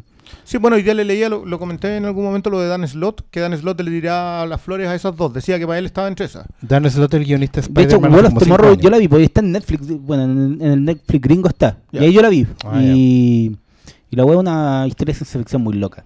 Entonces, Sí, si, de- si la de pueden ver en él Netflix. alababa está. las ideas. ¿Cuál? ¿Cuál? Wall of World of Tomorrow. Tomorrow. Ya. Está en Netflix gringo. La otra no sé dónde. Bueno, para ver. Historia no sé que ir al cine a ver. Zootopia. Zootopia. Y Minemos Ese no sé dónde. Ese es el problema como estas categorías. Sí, en general toda esta categoría que acá nos tenemos que saltar como varias porque no creo que hayan visto mejor. O me- mejor Y además, y además que hacen una weá muy, muy tonta, que en el fondo la entiendo, pero que es penca para el arte, que es que las esconden. Incluso si estaban en YouTube antes de ser nominada al Oscar, una vez que la nominan al Oscar, por algún misterioso motivo, Bueno, las eh, de hecho lo que pasó con Historia de un Oso, que efectivamente como estaban negociando con Cinecolor para que pasara esto, que es muy bueno, digamos, no, hubo que puede bajarla de YouTube y Claro, no le diga a las mamás eso. ¿Ah? A los papás que van con los niños a ver, ah, no, no, no te van a decir lo mismo que es buena. Es que hoy día, hoy día comentábamos justamente, alguien nos decía que, que le dieron eso y el cabro chico quedó muerto para la para Zootopia. Wow. Sí, qué Sí. bien, no sé. Bueno, Yo les voy a contar una infidencia. Pero Chan, chan, chan. Cuento un oso fue la primera cosa que mi hija Elisa vio en el cine. Sí, Y se quedó quietita y miró la pantalla muy atentamente. qué bueno. Y me encantó, porque caché que funcionaba incluso a ese nivel. La ¿cachai? Como llevando nivel por, de... por buen nivel. No como a mí que me hicieron Ah. ver Superman 4. o He-Man. Oye, Canon Group marcó tu vida. Aguante Canon Group. De no ser por el cine continental, no tendríamos el Doctor Malo aquí hoy día. No, sí, no soy tan viejo, weón, pero creo que fue un gran pala. Ah, chucha. yo confesaré que la- mi primera es una de Frank Miller, ¿En serio? eh, ¿Cuál? Robocop, Robocop 2. Es mi primera película en el Robocop cine. 2. Escrita por Ron Miller. Ese de Con Irving una, con, una, con una animación de stop motion de la puta madre. Qué buena es. Hermoso, weón. Que te podéis perder viendo esa weá porque más te vale. Oye, hablando de animación, película de animación, pues. Película de animación, ya. Yo he visto. ¿Para qué estamos con Yo he visto tres. No, dos. arranquemos. No, ah, nos pasamos. Es que Animación. Ah, aprovechando que mí, hablando de corto. Inside Out. No tengo. Es que Inside Out es como una joya que debería Es estar en mejor película. Sí. No. Sí, de hecho. Para mí, Inside Bueno, está nominada a mejor guion. Y, Sí. y es mi favorita. Sí, que, Para pa- mí es la que marca. O sea, yo siempre insisto que cuando las películas de animación se saltan a otra categoría, o cuando la película extranjera se salta a otra categoría, ya está oleado y sacramentado el premio. ¿Qué es lo que pasó con Novo? Claro. que no, no me acuerdo con cuál película, pero estaba nominada también a mejor película, entonces uno sabía No, que. claro. No, Está cagado.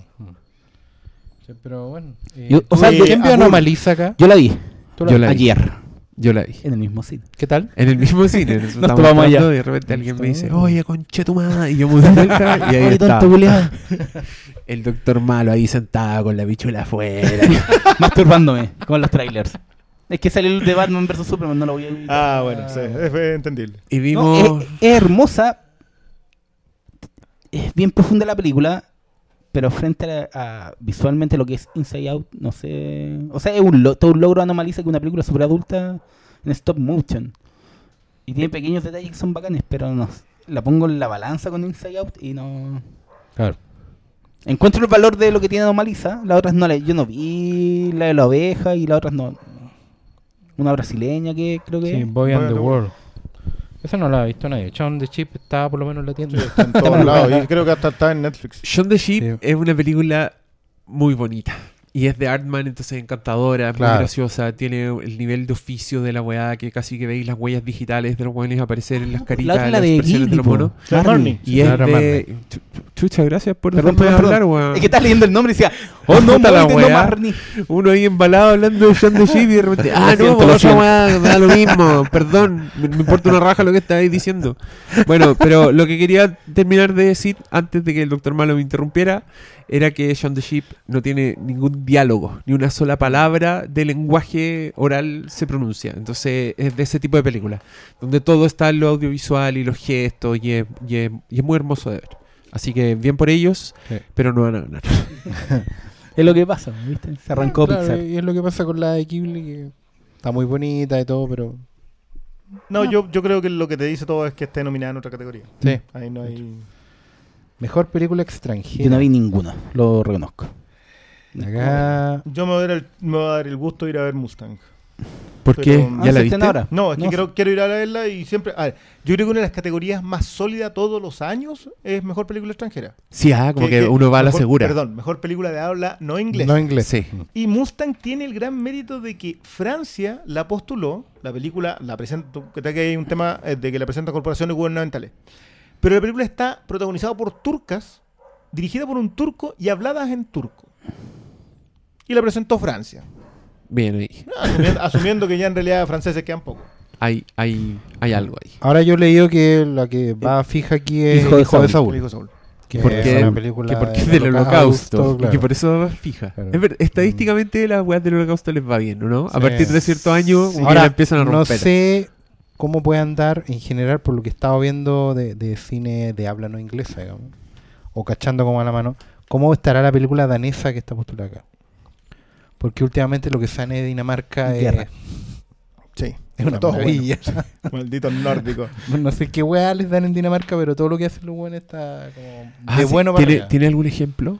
Eh, las series en general, por ejemplo, la de Killing original. El Nordic Noir en general. Sí. Wow. Está- De hecho, existe auditores. como. Y en, y en Anoten España una weá que está rompiéndola, en- que es como ficción política, es Borgen, que la tienda, entre paréntesis, fílmico, Paseo de las Palmas local 018, se vende casi en exclusiva y como pan caliente. Sí. Comprada por lo general por políticos. Sí, Pero de no hecho a los políticos a comprarla, se pasan el dato. ¿Cómo hay un mundo secreto donde los políticos ven series y no nos dicen? ¿Por qué creéis que hay una universidad que hace un máster de House of Cards? Pero esa weá es como hacer un máster en el Chavo del 8, pues Pero todos por copiarse la idea, weón. Pero la, que la, lleva, la que la lleva Borgen. Perdón, para mí es mucho más profundo y más terrible que eso. A o sea, ver. hacer, hacer una, un máster o lo que sea que está basada en la vida de un criminal político. O sea, yo los entiendo, entiendo, digamos, de dónde vienen, a quién le dictan la cátedra, ya no vamos a profundizar mucho en eso, pero ¿en serio? ¿Así de transparente? Es como que diga, vamos a aplicar el padrino en política. O sea, es la vida de un criminal y su familia criminal que se dedicaba a cometer Como crímenes em- atroces y quedar Empre- impune. un emprendedor. Un emprendedor. Qué heavy, weón. Es pa'l pico. Pero si le preguntaban directamente, ¿y ¿usted con quién compara al personaje que Kevin Costner? eh? No, tiene algo de piñera, en el sentido, claro. claro, que es apasionado, que siempre le echa para adelante. Usted se da cuenta que, ese personaje. gente, ¿no? Usted, usted siquiera ha visto la foto publicitaria en que aparece la bandera y, y las manos con sangre Sangre. del weón. Así Claro. como, solo esa imagen no le dice nada. ¿Usted cree que es vino tinto? Bueno, siendo en Chile quizás. Ojo, no estamos saltando, yo no sé por qué. No, no, no, no hemos saltado. Malditos Somos- criminales están saltando mejor banda No, sonora. no, no, hemos- no hemos saltado nada. No sé quién está proponiendo nada aquí. Pasa- Yo, lo único, pasaron directo yo hacia la arriba. única propuesta No, que hicimos tengo. el link por los documentales. y la Yo la única propuesta que, le habíamos hago visto. no me hacen caso. Así que da lo mismo. Y mi propuesta es que le hablen al micrófono, pero no lo hacen. Bueno, bueno, está bien, está bien. Eh, banda sonora, entonces, pues, Sí, para que, para que rematemos esta Acá hoja, gentileza. tenemos de- un especialista acá en banda sonora. No, especialista. Tenemos un Eh, weón que tiene una colección. Tiene discos, tiene Sí, discos yo aún físicos. tengo, sí, a pesar de, lo que dicen en Zootopia, vemos gente que aún colecciona CDs. Y tiene una colección que se cagan. Así es como. ¿Vieron el final de Los Cazadores de la Arca Perdida? Sí. Eso. Ahí. O el final, de, de- el final del piloto de X-Files. O el final Claro. de Ciudadano Kane. No sé qué tan atrás, pero esa O- mismo. yo- ahí está. Yo les voy a decir que esta semana pretendo hacer un, un- Un orden. un- una, una alta fidelidad y voy a hacer una orden. Y lo voy a hacer en Sí. orden biográfico. No, No. no, no, no, pero voy a hacer. eh, Alfabético. Sí, como alfabético. debe ser. alfabético. Oh, y pero- más. No, pero- lo, lo fotografaré. Se le empezaré a subirlos. Claro. Pero yo quiero saber: ¿el alfabético es por, lo, por autores? Por autor. eh, Por compositor. Por compositor película. y, y que ¿Y tenga cuál más es, de la mitad cuál de es la, banda letra que vale? ¿El apellido o el nombre? Eh, O sea, no, yo quiero ahora saber lo voy a hacer por apellido. Ya, cuando Sí, yo vaya a tu tenía casa, entonces nombre. tengo que buscar. Claro. Goldsmith Jerry. Goldsmith y ahí, Jerry. y ahí Claro, porque en estos momentos seleccionar junto a los J y créeme que los los J 120. ocupan así, por los J por nombre. Entonces, John Barry, John Barry, John Jerry Goldsmith. Jerry eh, Goldsmith y Jerry Fielding, así son tres cajas. y Yankee XL. no, él lo tengo como Tom Holkenborg. ¡Ay, Ah. weón! Pero bueno, yo-. ¿Será esta la categoría Don Enio? La- los nominados son Bridge of Spice, Thomas Newman, Carol Car- Carter Burwell, Hateful Eight, Ennio Morricone, Sicario, Johan Johansson y Star Wars, El despertar de la fuerza de John Williams. ¿Quién es ese? One of these things is not like the other. Completamente. Yo de verdad que no sé cómo llegó Star Wars aquí. Sin, sin quitarle los méritos a Williams. Hace una muy buena banda sonora, muy funcional y todo. Pero no aporta en nada. Williams siempre ha aportado en algo. Yo siempre digo. Como la película. Yo- Oh, ¿qué, qué es ¿Qué- esta- qué pero fue qué esta- ese? qué esta ¡Fue vuelta de chaqueta? No, Estamos presenciando otra vuelta de chaqueta No. en el Flimcast, señores. Pero si tenemos uno de sus defensores Yo acá de nunca fui decir que no aporta nada. Yo nunca Eso fui fueron- defensor. Yo dije que era. me. Escucharon lo mismo que nosotros. Yo no lloré contra la grabado, así que no hay problema. Ya, sigamos la conversación. Eh, Todo o sea, apunta a que. ¿Sabes Ennio. sabes lo que pasa? Que siempre un Williams siempre ha sido un Williams. Yo- cuando tú agarras como una especie de grandes éxitos de Williams, el primer track, por lo menos uno entre medio, y el, el finale, siempre son tremendos temas.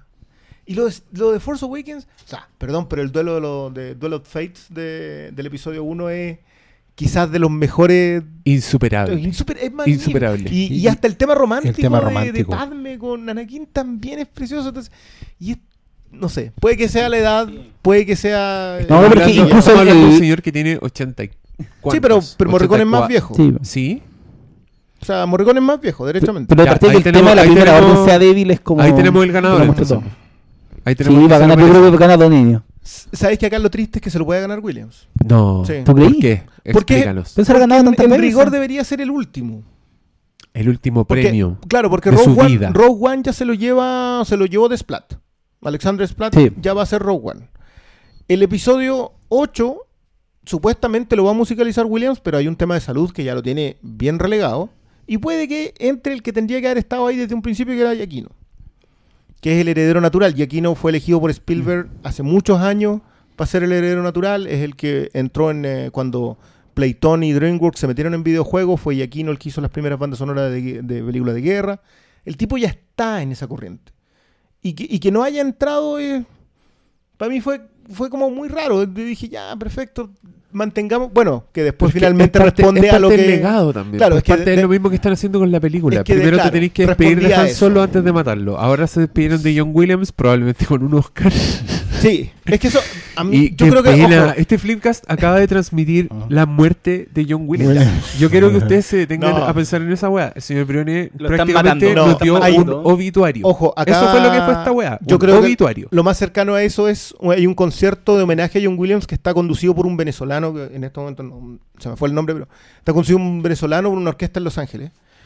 Y es una preciosura con Williams presente y hacen todo el- o sea, la secuencia de Catch Me If You Can la vuelves atrás, la vuelves atrás, la vuelves atrás, vuelves a escucharlo porque es un tema extraordinario está tan bien interpretado y tú dices, este es el mejor homenaje que le puedes hacer. El tipo se da vuelta y hace el mismo discurso que hace Tarantino con Morricone. Dice, nosotros presenciamos uno de los más extraordinarios compositores de música de la historia, aquí, con nosotros hoy día presente. Esto está a la altura de Mozart, está a la altura de. Hace el mismo discurso que hace, Morricone, que hace sobre Morricone Tarantino. La diferencia es que Tarantino lo hace de manera mucho más entusiasta y todas esas cosas, pero ese homenaje ya está. El, homen- el homenaje y la despedida, la honra que se merece Williams ya está. Esto era- no era... Pero para la academia probablemente sí. La entrada de Morricone acá, ah, yo creo que los ha puesto en unos aprietos que te lo encargo. A ver, ¿por qué? Porque. Me Morricone gusta- Estos son los cagüines. Ya. Ahora, ahora nosotros sacamos el tejido. Claro. Se lo deben hace mucho tiempo. O sea, Morricone se lo debió ganar por la misión. Se lo debió ganar por Cinema Paradiso. O sea, y también por la leyenda del 1900, que la, que esta cosa de la leyenda del pianista en el océano. Todos esos tenían que ganárselo en los años respectivos y se lo dieron a alguien más porque pensaron que Morricone iba a seguir. Y Morricone, sin embargo, ha seguido trabajando en otros proyectos y rara vez ha vuelto a llegar a esto mismo. Hoy día llega el, el músico de Utopía y de Humans, el chileno que, que trabaja para la BBC, el Cristóbal Tapia. Hacía un muy buen comentario y decía que el, la música de Morricone eso es un personaje más en la película de Tarantino. Es verdad. Y esa profundidad lo hace merecedor automáticamente porque los demás, Sicario está tremendo Johansen, hay secuencias que son, pero así que, que no te pueden llevar a mejores momentos. Lo de Carol es precioso, lo de Carter Burwell, que es el músico de los Cohen y que acá se manda un drama, pero es magnífico. Bridge of Spice también es quizás la otra, la otra más débil en el, Sí. en el lote Thomas Newman. pero puede llevárselo Williams. Y a mí eso de verdad que me... Volver a, a como esas declaraciones... casi Como cuando lo ganó. Scorsese mejor director. Claro, como no- Entonces, no era por eso. entonces nos declaramos Team Morricone. Sí, mo- absolutos. completamente. Pero yo creo que el favorito en esa, por todo lo que yo leí, era Morricone. o sea, Pero no, el Car- Carter no me Burwell se ha ganado mucho por. Carol, sí. O sea, era de hecho el favorito antes de que entrara Morricone como Ah, a la... claro. pero, pero con Morricone hay también otras cosas. Ahora yo también le creo a este otro y es un personaje y tú la música te vas a acordar. Escucháis los primeros acordes y ya estáis listo. Y con eso terminamos mejor banda sonora y pasamos a la parte contundente. Sí, porque Herme ya dio vuelta la hoja, así que ya no... Pero ya saben de con quién tienen que hablar cuando quieran hablar de bandas sonoras. Paseo de las Palmas, local 018. Eso es. Mejores guiones. ¡Ah! Acá entramos, está, pero, pero en peludo. tierra derecha. Mejor guion adaptado. Nick Hornby por Brooklyn. Phyllis Nagy por Carol. Adam McKay y Charles Randolph por La Gran Apuesta. Emma Donoghue por Room. Y Drew Goddard, eh, el ñoño presente, por The Merchant. Yo declaro este Ay. premio desierto. no me digas, debió haber estado... Estoy, estoy completamente. No, no estoy impresionado con esta categoría. Así que desarrollen, soy todo oídos. Sí, está como. A ver, em, entiendo que Room eh, es la adaptación de la De novela, por la misma autora. Sí. Por lo tanto, no no hay mucho más que hacer. Y Drew Goddard adapta la novela de Andy Weir. de Andy Weir, Weir. que, y por lo que me decía gente que la leyó, digamos, la adapta bastante fiel. Pero eso no, no sé si lo convierte en un mejor guion adaptado. Eh, lo de Nick Horby en su momento me, me llamaba la atención, era como que la primera vez que se tiran estas líderes, pero, No, pero no, no. no, no, adapta un guion por ahí de An Education. Ya, Aunque no sé si An Education es guion original o también está adaptado. claro. ¿cachai? Pero ahora, a mí me, me está oliendo acá que se lo van a dar a la gran apuesta. Pero yo no siento que sea un buen guion. Yo, yo más o menos algo entiendo del, del, subprime porque mi mujer trabaja en banco y todo eso. Y a ese guion le sobran por lo menos 40 minutos de entrada. O sea, de hecho, el, el- el gran problema que tiene Big Short es que te cuenta una historia que es una historia de, de chico contra corporación, digamos, de, de-. Una, una lucha de, de- contra molinos de viento, pero que está resuelta a, lo- a los 40 minutos. Y, el, y el, el resto de los dramas supuestamente humanos que tienen los personajes es cosa de esperar. Y la película dura dos horas, weón. Sí. lo, lo cual es bastante... Yo creo que por eso mucha gente no lo entiende, porque la explicación del principio es más o menos clara, pero en la espera a la que caiga todo, que, que se termine por caer la, la crisis, a ti se te olvida la explicación.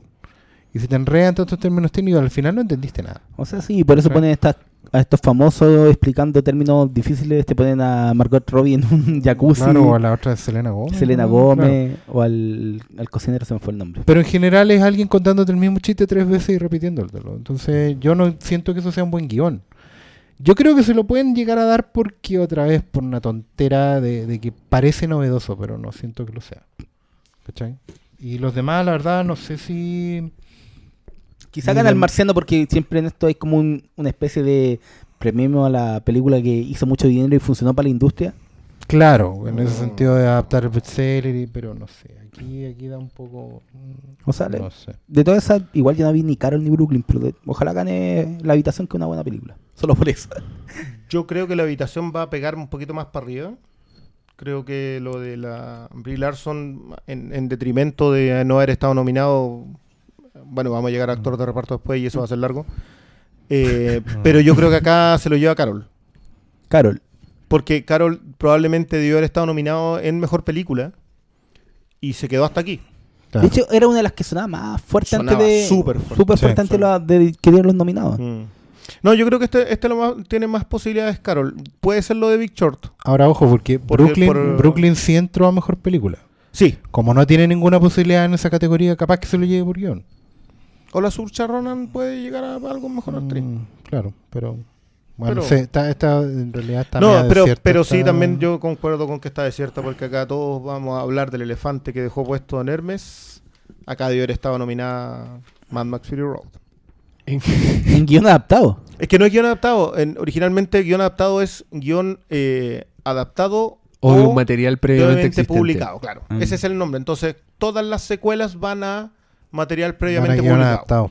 Entonces, sí, esta categoría debe haber estado ahí y no quiso decirlo este otro, no sé por qué, pero... Me- No, porque quiero que hablen. Para que no lo retes. Para que no lo retes. Hablemos de guion original. Entonces, Ya. Usted, eh, a mí, esta es la categoría que más, más- me parece mucho más interesante. Todas esas nominaciones están filetes. Bueno, no he visto Stranger Campton, estoy siendo un farsante. Todas menos esa, que no me consta, pero igual encuentro súper interesante como mm, el concepto que hay detrás, así que bacán que esté ahí la wea. Pero Spotlight, un guion de la puta madre. Ex Máquina, también. Bridge of Spice, esa weá es una weá tan hermosa que es una mezcla de historia de espías, pero desde un ángulo que nunca habéis visto. Con elementos de películas tribunales. elementos de películas de tribunales Sí. y también películas para sentirte bien. Era como Mm. una weá de. era to- alguien decía que era como una weá de John Le Carré dirigida por Frank Capra y era como, sí, weón, eso Sí, es. Buena Es comparación. tan lindo. En fin, y para mí, el que en esta categoría es como el Titanic de los guiones, así, no, no porque sea hundir, sino porque es una weá gigantesca, así es como una, una creación monstruosa, es Inside Out. Para mí, esa es la ganadora en mi corazón, porque es una weá que funciona en tantos niveles, que es de una complejidad, pero de en superficie es, es simple, ¿cachai?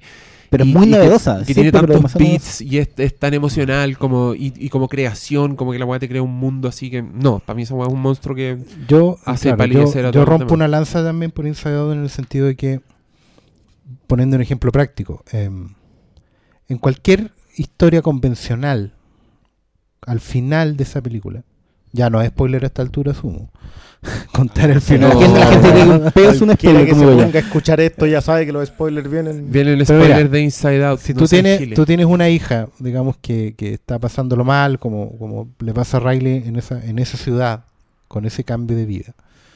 Cualquier papá de película convencional habría vuelto a, a Minnesota. Y es muy valioso, y de la puta madre de valioso, que a pesar de que Riley lo pasa mal, los papás asumen que no se pueden ir y no se van. Y ahí es donde Riley crece, weón. Es verdad. Y esa weá en el guion es importantísima, es una tremenda lección. ¿Sabes qué? A nosotros, a los tres como familia, nos duele el corazón estar acá, pero, puta, la vida es así, po, weón. Y tenéis que aprender a dejar atrás eh, tu historia y empezar una nueva, porque te toca nomás. Y la niña lo tiene que hacer y lo hace, po. Y esa weá es una, una lección de puta madre el guion, weón. Y, y acá, en mi caso, también entra en juego el, este, el, el saber cómo se hacen las cosas, porque yo me interesa mucho el tema y escuché una entrevista muy extensa a la guionista y te cuenta que estos hueones estuvieron escribiendo ese guion cinco años. Cinco años Cinco años. completos. O sea, piensen, piensen eso.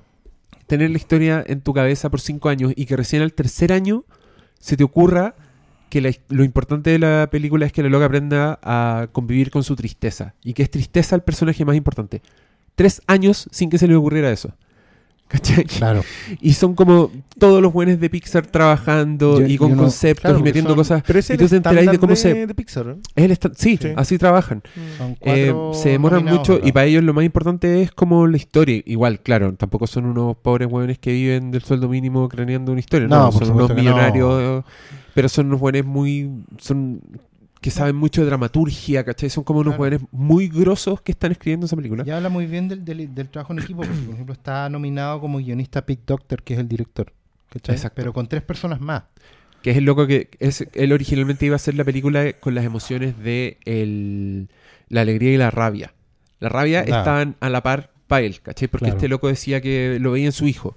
Veía en su hijo que esas eran las emociones que, que lo dominaban a él todo el rato. claro. Hasta que llegó una mina que es guionista y que había trabajado, que era una guionista sin experiencia, que antes había trabajado en la agencia de Jodie Foster, una wea así, la loca tiene una historia muy bacana Debe que lo dejó todo, claro, lo dejó todo para escribir. Esta loca llegó y dijo, no, pues el ángulo es distinto, tiene que ser tristeza. Y como que todos los buenos dijeron de pronto, puta, esta idea nueva o la que hemos tenido durante tres años, ¿cuál es la mejor? Y se quedaron con la mejor. Entonces, por toda esa weá, yo como que respeto a, ese- a esa weá, como que veo Inside Out y me emociona en demasiados niveles. Así que para mí es como la el, el Lubeski de esta categoría. Sí, yo también lo siento así de una manera. A pesar de que, por ejemplo, Spotlight me tocó mucho. Al micrófono, general, Oscar, por la chucha. Que Spotlight me tocó mucho en general, pero. Pero Spotlight responde más a una a un, a un tipo de, de película de género, ¿cachai? O sea, sigue su pauta tal cual, se construye y se resuelve de la misma manera. Y, y un poco en, en Bridge of Spice igual también sigue alguna, algunas eh, convenciones de género, ¿cachai? Eh, así que sí, Inside Out todo el rato. Eh, yo aquí quiero sacar una que independiente de los méritos que le hayan dicho, yo creo que Bridge of, Bridge of Spice no me... O sea, es la que encuentro que es la más bajita de la categoría, porque también he visto cuatro. Tampoco he visto Out of Compton. Eh, creo que lo más probable es que se la gane Spotlight por, por lo que hablábamos acerca de, de estas compensaciones en el camino. Eh, me encantaría que ganara Ex Máquina porque encuentro que fue uno de esos guiones muy interesantes. El, el final de, de Ex Máquina es muy arriesgado, la propuesta de los protagonistas es muy arriesgada, pero también concuerdo con que el mejor guion es Inside Out. O sea, todos los otros son los postulados políticos, pero, pero esta... Pero igual, en ese en el ámbito de equiparar y compensar, ¿no será que con esta weá de eh, que los casos muy blancos ganen los raperos negros? Sería... Puede ser. Sí, Puede sí, el ser. tema político puede pesar en esto. Sí, el, el, Pero el tú mejor cachai, tú siempre es que los guionistas son los únicos blancos. Ah, entonces no. En Straight Outta Compton. Son los únicos blancos. De hecho, esa era una de las partes de las quejas. Era como decían, weón, pero nominaron algo de una película negra, pero nominaron a los únicos Blancos. blancos, de la película negra, que es lo mismo que podrían decir de Creed. Claro. Pero nominaron al weón blanco de una blanco. película negra. Deberían decirlo. Sí. Y, pero a mí, en esta, en esta categoría me falta Don Quentin.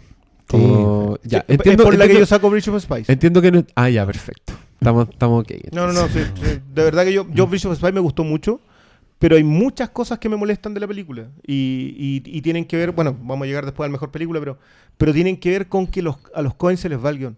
No sé si es cosa de ellos o por cómo termina dirigiendo. Porque los Cohen reescribieron. claro, no sé. Entraron después. No sé, para mí el factor tribunales tenía un peso tremendo y se No, va. lo que hicieron los Cohen fue una reescritura de un guion original del Eh, señor que Matt aparece. Chapman. Sí, Matt que él es un señor inglés que era dramaturgo y este weón conocía la historia de este abogado. Y él lo único que quería era contar esa historia. Claro. Investigó por su cuenta mucho tiempo y armó un guion.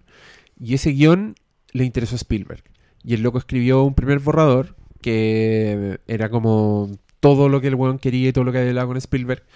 Y después Spielberg le pasa a seguir a los Cohen y les dice como, plánchenlo, péguenle una sopladita. Que Claro. yo ahí intuyo que los Cohen metieron mucha mano en los diálogos. Porque yo, yo veía... Probablemente escuché- el personaje de Mike yo sea escuché, puro Cohen. Escuché muchos Cohen en los diálogos, en, lo- en los, en, los, en los debates, ¿cachai? Como en, esa, en esas discusiones de negociaciones. Yo o- como olía a los Cohen. Y después al weón se los devolvieron. O sea, él hizo el, el- Pasó por los Cohen y después volvió a él y el weón hizo como el final. ¿Cachai? Ese es el... Entonces yo creo que a él se le escapó. no No, no, no sé, yo creo que hay, una cosa de Spielberg. Hay, un, hay una mano muy Spielberg en, en, en Puente Espías que no termina por funcionarte. O sea, de nuevo, creo, quiero dejarlo como para la discusión larga del, del, del Mejor mejor, película, película. pero, pero creo que esta no debería estar aquí y acá debería estar Tarantino. Hateful Eight es un tremendo guion original. No, es una weá... para mí es escandaloso que no esté. Ah, ah, ojo, para mí lo de Inside Out, un, un pequeño detalle, yo creo que Pete, Pete Docter ha escrito esta película sobre crecer. Ya, esta es la tercera vez. Y eh, Monster Inc. tiene que ver con crecer, con dejar ir la niñez. Eh, Up tiene que ver con dejar ir, Dejar ir. las cosas que quieres. Dejar ir y la esta, vida. dejar ir la vida. O sea, y, y bien. O sea, yo lo, lo he mencionado en más de alguna ocasión. Gatito, eh, Married Life en App, Gatito en Monster Inc., Mm, Married sí. Life en App, y el, el ¿cómo se llama? Mr. El Boing, Bing Bong. Me- me- me- claro, Bing el Bong amigo imaginario. Acá, tu madre. los tres son golpes así, pero Weón, tomen- sí. Y ojo, y ojo cómo y- se va puliendo. son los momentos más terribles. Y cómo de se va puliendo Son los más efectivos, güey. Los más inolvidables. Te hacen la película. Como Sí, que llegáis a ese Sí, punto y de, decís de hecho, como... App no levanta tanto después de li- eso. liberáis esa No, endorfina emocional que te, que te produce placer, la catárticos. Claro. Ojo que en tres momentos Llega ahí. completamente distintos, porque en, la- en, en Monster Inc. lo hace de remate. Al final. En eh, App lo hace al principio y acá lo tira como poquito pasadito de los tres cuartos. Claro, porque el, por ejemplo, en- incluso eh, es increíble cómo se va puliendo, porque Monster es explícito. Sí. Eh, Se despide de Wazowski y le dice adiós, Bu, a crecer. Sí. Le dice derechamente, tal cual, ándate a crecer. ¿cachai? Go grow up. Eh, y que de hecho a mí me, cuando la vi en su momento me motivaba mucho. eh, yo decía que el final, el último cuadro de esa película no me gustaba tanto que ella le dijera gatito de vuelta cuando, cuando Sullivan vuelve a entrar y que no fuera ya una adulta. Sí, a mí también siempre me Yo parece siempre eso. hubiera preferido que hubiera sido una búa adulta. No Pero hubiera vuelto a encontrar yo no, no, no recuerdo Pero haber visto me- Qué pena, conche tu madre. Sí, le acabamos de pegar a Hermes. ah. Y en App, y en App Imagínate, abre la puerta y hay una abuelita meciéndose en una silla y le dice... Oh. a, a los jóvenes mano de tijera. Yo creo que esa weá la Pero- hicieron y se la mostraron a unos niños y todos murieron. todos murieron. ¿Han Todos visto murieron. lo de Esto no va a Life? funcionar. La secuencia original de Married Life en- está en los documentales de App. No. no. Está el storyboard, no vean eso. es terrible, de verdad. A mí, a mí la secuencia, la y- secuencia de Married Life es la secuencia de que cuentan la historia de él con su señora. Claro. Así es. Y que remata con esos maravillosos globos, con él sentado con los globos que... Y con el- uno de los mejores temas escritos por. Giacchino. que está, de la mejor banda sonora que está asesinando década. el Sí, carnicero te Salas, sí, sí. la está matando así con su tarareo infernal. Ni el bebé Rosemary va a disfrutar No, ese, no ese tarareo no se Oscar escucha, Salas. no sí se escucha. Yo estoy con audífonos y se escucha. Eh, pero la- en la secuencia está del storyboard, te muestran que era aún más terrible. Y que tuvieron que suavizarla, la acortaron, dura casi 10 minutos, la cortan a estos 6 minutos y medio que dura para suavizarla. O sea, yo dije, ¿en qué estaban pensando cuando dibujaron y guionizaron eso? Son unos esbirros de Satán que viven de las lágrimas de las personas. Sí. Es la única explicación. Pero bueno, Ya. debiera Mejor- ser Inside. Mejor actriz de reparto. Mejor actriz de reparto. Aquí, para mí, hay eh, Jennifer Jason Lee y un montón de locas paliduchas. eso ahí en mi cerebro. Como Jennifer Jason, bueno, con eso queda clara Claro. mi opinión. Hablen ustedes. Bueno, hay, hay, un, hay un mito que dice que el Oscar nomina a cuatro eh, chiquillas y una de más años para, compensar. Kate Winslet tampoco es tan joven. Oh, váyanse a la chucha. Eh, pero yo acá tiene muchas posibilidades la Vikander porque insisto que a la chica danesa no le van a dar más que esto. Pero debería ser eh, ¿Tú crees? la Winslet. Yo también voy por la Sí, Winslet. sí. ¿Ustedes creen que debería ganar Kate Sí. Winslet? O sea, yo Jennifer Jason Leigh está muy bien, digamos. Pero a mí la Winslet me. La primer, el primer acto de la película ella lo mueve ella sola. Y claro, la Jennifer Jason Leigh también. En, en Hateful se echa la película al hombro en varias partes. Así Pero- es. Tú lo has dicho. Y puta que debe empezar a echarse Sí. esa película al hombro, weón. Esa película de Tarantino que te eché el hombro. eso. Claro. Y, y- y- con todo ese elenco se. Claro, Ah, con todo Pero la- que estaron pero- alrededor. con todo lo Pero la que otra, la otra tiene un guion de Aaron Sorkin y también se le O echa sea, al yo, hombro. yo siempre lo he dicho, cualquier eh, actor que destaque en un guion de Sorkin es muy, muy buen actor. Porque es muy difícil. Sorkin escribe los guiones para el personaje y no para los que los actores se luzcan. Entonces, Claro. y la Winslet acá se luce, lo, lo que tú decías, el primer acto lo sostiene ella. Completamente. Hay una secuencia que es cuando reordena las páginas que tú decís, ya, listo. Ese es otro pedazo de guion que debería haber estado en alguna parte. A Sorkin nunca más lo van a nominar. ¿Por qué? ¿No se acuerdan del discurso de Sorkin cuando se lo gana por Social Network? Cuéntanos, cuéntanos. Pero si les dice a todos, dice a la, creo, quiero, que bueno, quiero aplaudir a la academia por haber eh, dejar en claro que se pueden hacer películas inteligentes. O sea, básicamente les dijo que siempre hacen puras tonteras y que gracias por haber reconocido. Me acordé mucho de Ron Uh. Morris que también dijo, oye, gracias a la academia por de una vez por todas reconocer mi talento. Nunca más vaya a ver el Ron Morris ahí. ¿no? Sería bueno que DiCaprio dijera una wea así. Sería hermoso. Yo creo que ahí el weón mataría los memes, pero no los mataría. Sería como una onda expansiva así energía, así, ¡chan! y los memes trascenderían al cielo. Yo creo que después del GIF de Lady Gaga no hay nada más que pedirle a DiCaprio de, de este año.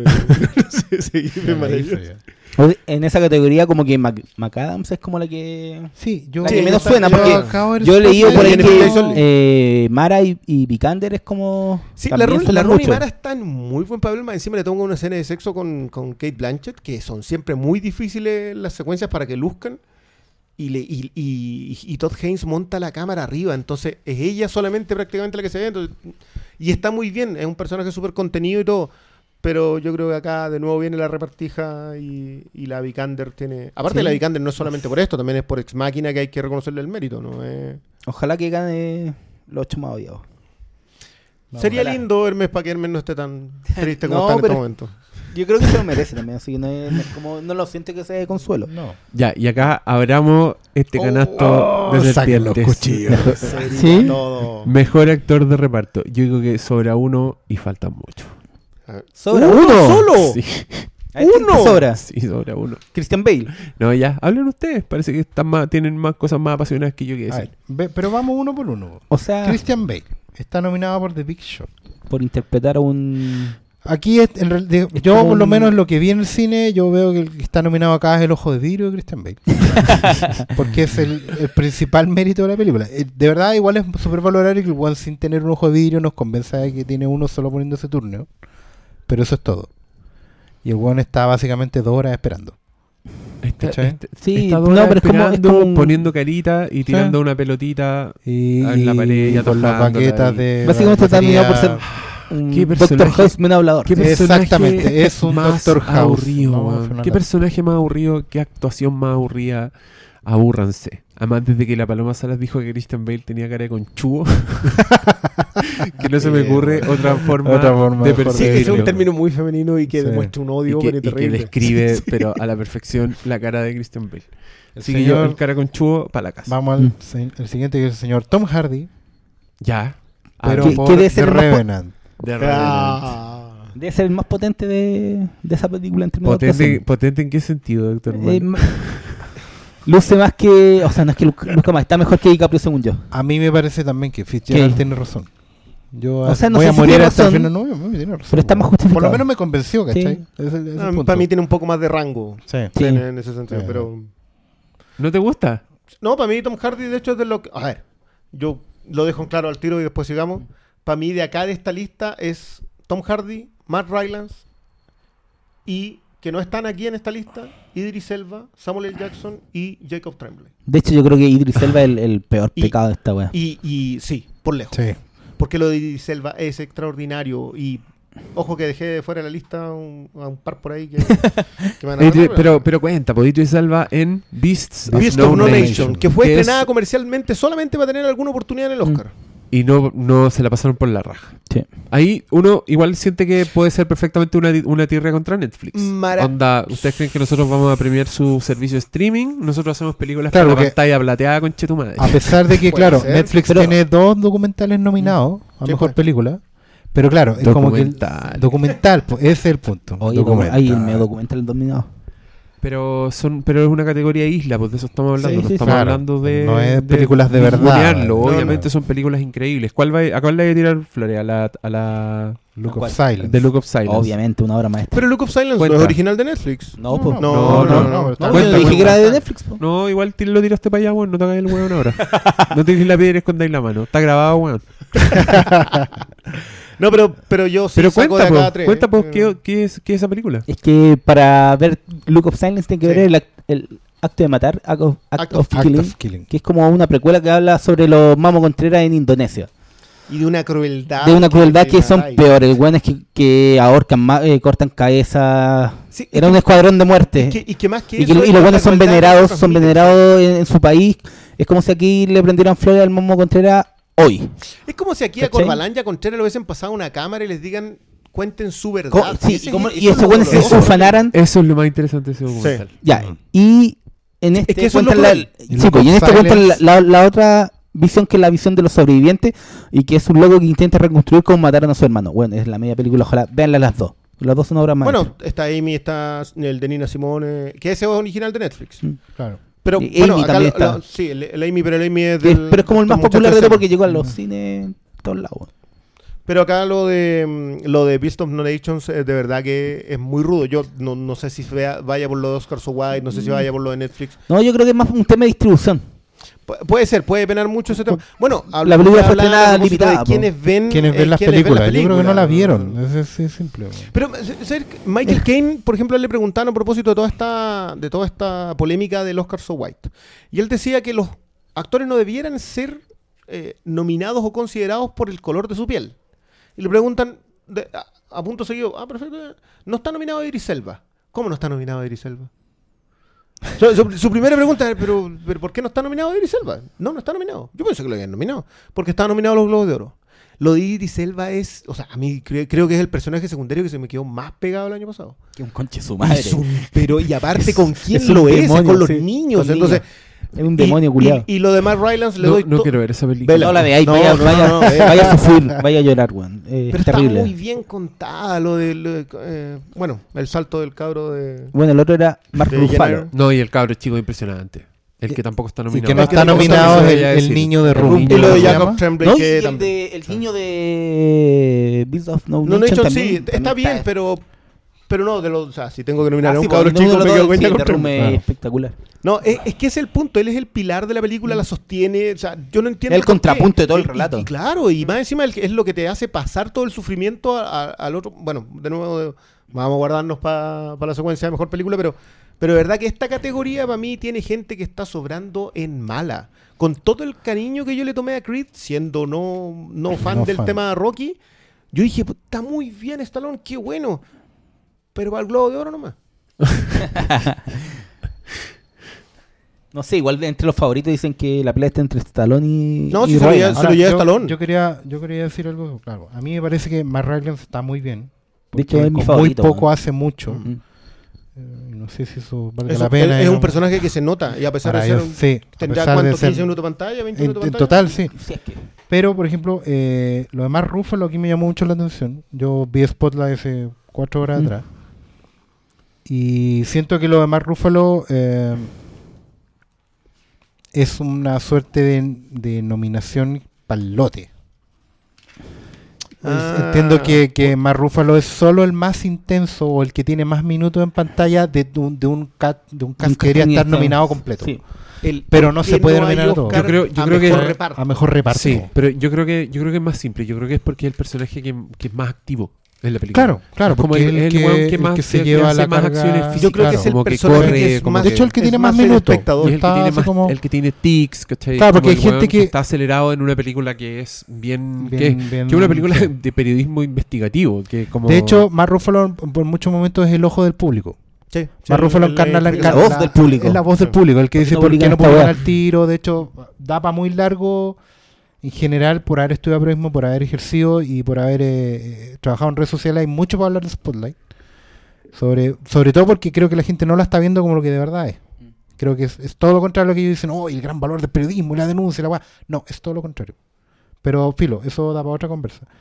Pero claro, yo siento que, por ejemplo, a muchos amigos periodistas dicen que Liv Schreiber está increíble y creo que está increíble. Está increíble.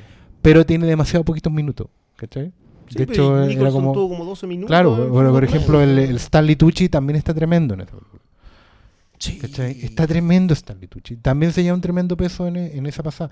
Pero bueno, era mucha gente y había que poner a Sí, que pero puede que sea la nominación al reparto. o sea. Pero por eso tampoco no me, no me gustaría que se lo llamara más Rúfalo, porque siento que él no es... eh, El que más brilla en esa película. Exactamente. Ya, ¿y tú a qué le das entonces? Voten. Rylance, yo. Rylance. Tú, Rylance. Rylance. De los Aunque nominados, sería muy Ryan. feliz, yo sería muy feliz si gana Stallone. Sí, No- no pero. me me molestaría, gustaría mucho, sería, pero sería un creo que el mejor es- emocionante. El, pero... que, el que más me transmitió fue Rylance. Sí, bu- bueno, esperemos que esta vez se acuerde que la película le dirigió a alguien y la coprotagonizó con alguien. Sí, pues. Yo le voy a Tom Hardy, loco. ¡Uh! Tom Hardy tiene, tiene mi voto. Y no, por, y no por lo que ustedes creen. Nos vamos a pasar a mejor actriz después de eso. Mejor actriz. Kate Blanchett por Carol, Brie Larson por Room, Jennifer Lawrence por Joy, Charlotte Rampling por 45 años, no pusiste el nombre original, malito, y la Ronan No, la por. Brooklyn. O sea, cuatro niñas lindas y una señora. Y una Que hacía de Elish Lacey. Alice Daisy. Oh, you're going to find a husband you will. Ma. Mi mami. Yo debo reconocer que solo vi una.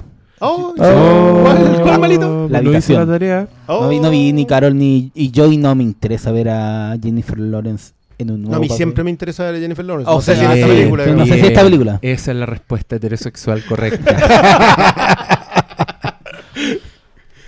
Eh, yo vi eh, Carol, Room y Brooklyn, creo que con 40 horas de diferencia. Ah, te pegaste la maratón. Maratón. maratón actriz. El detalle. y te tengo que decir que Brie Larson. la Brie Larson. Sí. Yo no he visto el rato, pero es que es demasiado buena la actuación. Eh, no, bu- la Kate Blanchett está notable en Carol, más ¿Sí? encima que hace como una de una mujer como, De en, hecho, como en ese límite de autoridad y antes de las animaciones a Kate Blanchett la daban como la favorita Sí. que es insuperable que nadie le va a ganar. Claro, pero es que Room entró, bueno, como entran todas las indie, que entran como, como por los Mm. Por los palos, palos. así, pero y Violita, y de hecho pues, todos le han tirado las flores por eso mismo, una película súper chica. Pero la Brie Larson sostiene muy bien la película. el problema es que sin, sin el Sí, Jacob Tremblay. Mm. ella, el personaje de ella pasa casi a ser secundario. Si, el- si el actor de reparto de Jacob Tremblay podría haber sido perfectamente mejor, Mejor actor, actor. si es que querían. Pero ni lo nominaron, porque había que nominar a los viejos decadentes. ¿Habrá, habrá Sí, una norma yo- no escrita de no nominar niñitos, weón? No, No, pues no, han nominado. Sí, Ana pero, pero en ganó. general las, las carreras de los niños actores se han ido nominados, digamos, no, no han florecido para nada. Ahí tenía-. Yo creo que solamente piensan, Como piensan en- Leonardo, como Leonardo DiCaprio. Claro. Bueno, pero justamente está donde está por tratar de sacarse ese mote. Acuérdate que había gente que pensaba que él de verdad era tenía alguna enfermedad en Ahí pisando Pero huevo, ahí en el, campo minado, así. ¡Ay, qué palabra digo! Sí, Ah. ah, en honor a que estamos hablando del Oscar, deberíamos tratar de, perdón, de los premios de la Academia, deberíamos tratar de mantener la correctiva, corrección política. corrección política. Bueno, él, todos pensaban que él tenía capacidades diferentes. Capacidad Eso es. ¿Eso es? Claro. Pero, Por pero la no, yo- película yo no A quien ama. Gilbert Grape. Una película que a mí me gusta caleta. Muy bien. Muy bien. Dicen que Johnny Depp ahí hasta Pum, no hace Johnny Depp. No, pues una de las pocas cosas donde no hace Johnny. Y está súper bien. Sí, pues por eso, cuando no. Bueno, ¿nadie vio a Charlotte Rampling? No, No, yo, no he visto a Charlotte ¿Pero esa llegó acá al cine?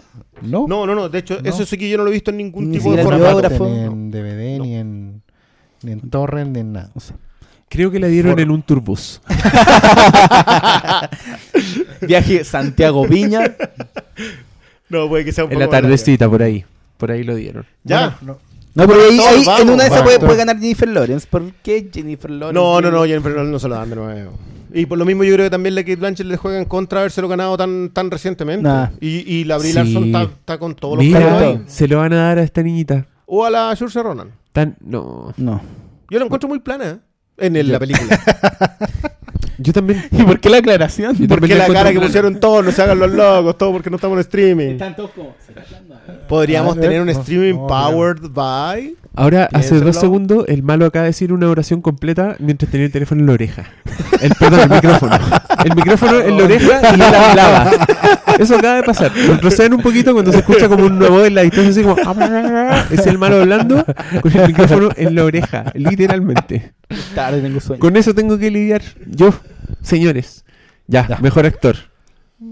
Todos quieren escuchar este debate. Brian Cranston por Trumbo. Matt Damon por The Martian. Matt Damon.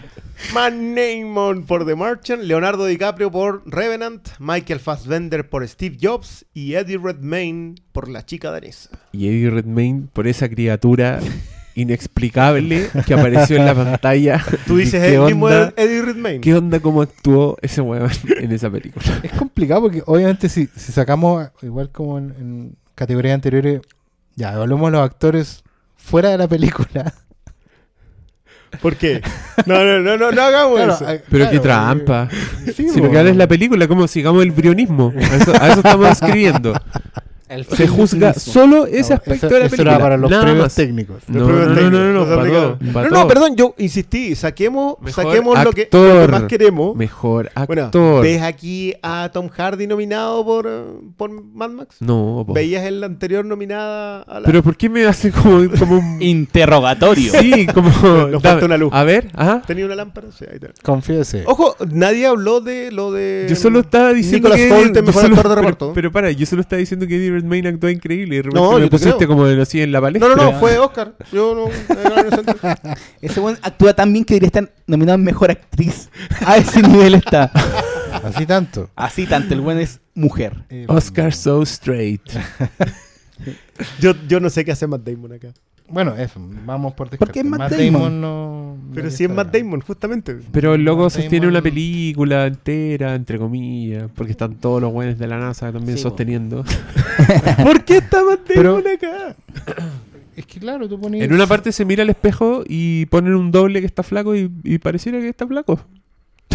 Quizás por eso. Vamos a Mejor volver a mejores efectos especiales y conversamos. Igual pensemos en que, que la- los efectos especiales son horribles en esa secuencia. O sea, no hicieron lo ningún, saben. ef- no hicieron ningún Nada, ni un esfuerzo. esfuerzo. Nada, pusieron a un guan flaco en un primer plano y movieron la cámara y apareció la cabeza de Matt Damon.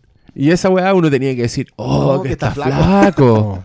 Sí, ¿Dónde la viste, traje, loco? Después de haber visto a Christian Bale, uno ya no les compra esos Sí, efectos. maldito maquinista. Después de sí, Tom Hanks en el náufrago, Oscar Sala en la vida real. No, no, yo no sé qué hace Matt Damon ni, el efecto, ni el efecto especial ni Matt Damon. No. En resumen, The Martian, ándate para la casa. Y claro, Eh. y vamos a, re- a la casa de nuestros auditores que se van a ganar el premio. Con esa magnífica película que es de Tenemos Martian. una gran película en Blu-ray para regalar Auspiciada nuestros por- auditores, auspiciada por Fílmico, la película Misión Rescate.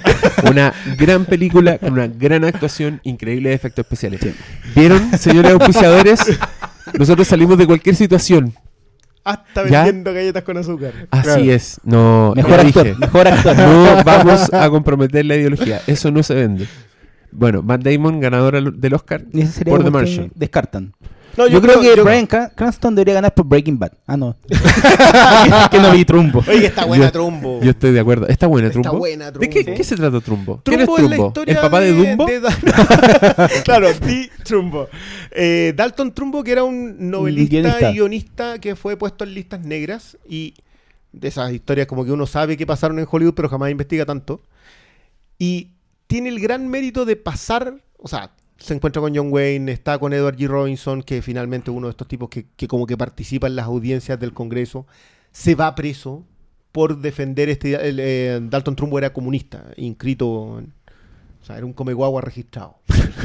Eh, y en la historia, de la película debe abarcar más o menos unos 12 años, hasta que finalmente las listas negras pierden el peso. La Helen Mirren está tremenda como una columnista anticomunista que es la que más impulsa todo el tema. Y, ah, por cierto, vamos a recordar, el, en- no sé si se los comentó, me parece que se los comentó el Oscar, el, el premio John Casale. Que el premio John Casale es a la filmografía precisa de un año. Es un premio instaurado por. Claro, por lo, lo Fílmico. sé después de... Ah, John a Casale, ver, no sé si ustedes se acuerdan, John Sí, Casale po. se ganó, o sea, no es que se ganó, todas las películas en las que él tuvo... eh, Estuvo la- nominado. Estuvo nominado. Y todas las películas estuvieron nominadas a mejor película. Bueno, eran, eran años maravillosos para ser un tremendo actor como lo era Casale. Pero eh, son las dos padrinos, La Conversación, Tarde de Perro y eh, Deer Hunter, el francotirador. Todas nominadas, todas, y él estuvo tremendo. Entonces, Una, unas peliculillas, Unas así, no una- no conozco. unas Ah, cagaditas no así. No se comparan al gran Y es el premio John Casale porque uno, si tú te das cuenta, lamentablemente John Casale enfermó y murió muy joven. Solo alcanzó a filmar eso.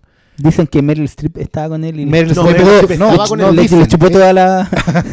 Ah, no, todo el talento. Meryl Streep era su pareja en, en- en- en esos momentos, digamos. Pero si tú miráis en, en abstracto, John Casale tiene un rendimiento del 100%.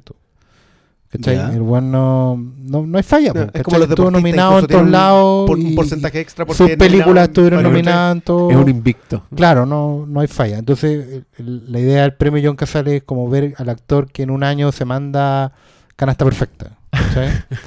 Que este año, no sé si recuerdo, se los comentó que Sí. competían el eh, Oscar Isaac, y Don Hal Gleason. Don Harley Leeson. Ya. Porque y- tuvieron un, un año, bueno, los dos tienen una falla en común, que no comentaremos acá, porque deberíamos dejar de hablar de esa película una vez por todas. Y Tom Hardy, ¿no? Tom Hardy era el otro que competía, pero yo... Pero hay, lo- hay una ¿Leyenda? caída. Hay, hay una caída que no es menor. Ah. Que es Legend, que Que yo... Legend. Mira que son exhaustivos estos, ju- estos, estos jueces, weón. Estos weones deberían estar en la academia. ¿Qué están aquí hablando, weá, en un micrófono? Estos weones deberían estar tomando decisiones. Claro. Pero hay, hay un actor que tú lo Sí, viste ahora en Trumbo. que- En Trumbo está, bueno, ya lo había visto en Steve Jobs, era el otro Andrew. Es un- ¿Se acuerdan que, que trans- la gracia en Steve Jobs es que son interacciones con cinco personajes Así que vuelven es. a aparecer durante estos tres momentos? Y es el personaje que hace el otro Andrew y acá hace de Edward G. Robinson. Que mm, no, no sé si lo recuerdan, es como de los clásicos de los noir de los 40, fines de los 40, principios de los 50. Sí, perfecto. Y que él participa en las audiencias y finalmente es uno, digamos, de los que más inconvenientes tiene porque deja de trabajar y todo. Eh, tiene polillas, por eso está. Le, pe- le pegó un combo al micrófono. ¿Qué le pasa a este weón? Una polilla, Es como- weón. weón, Trató el- de matar una el- polilla con el micrófono. El doctor, weón, el doctor malo son los simios y el micrófono el monolito. Esa es la única explicación de esta relación. No, no la entiendo. Bueno, él es. Michael, Michael Stuttgart. Es que, que Michael Stuttgart salía. yo ¿Ese el- es un hombre serio?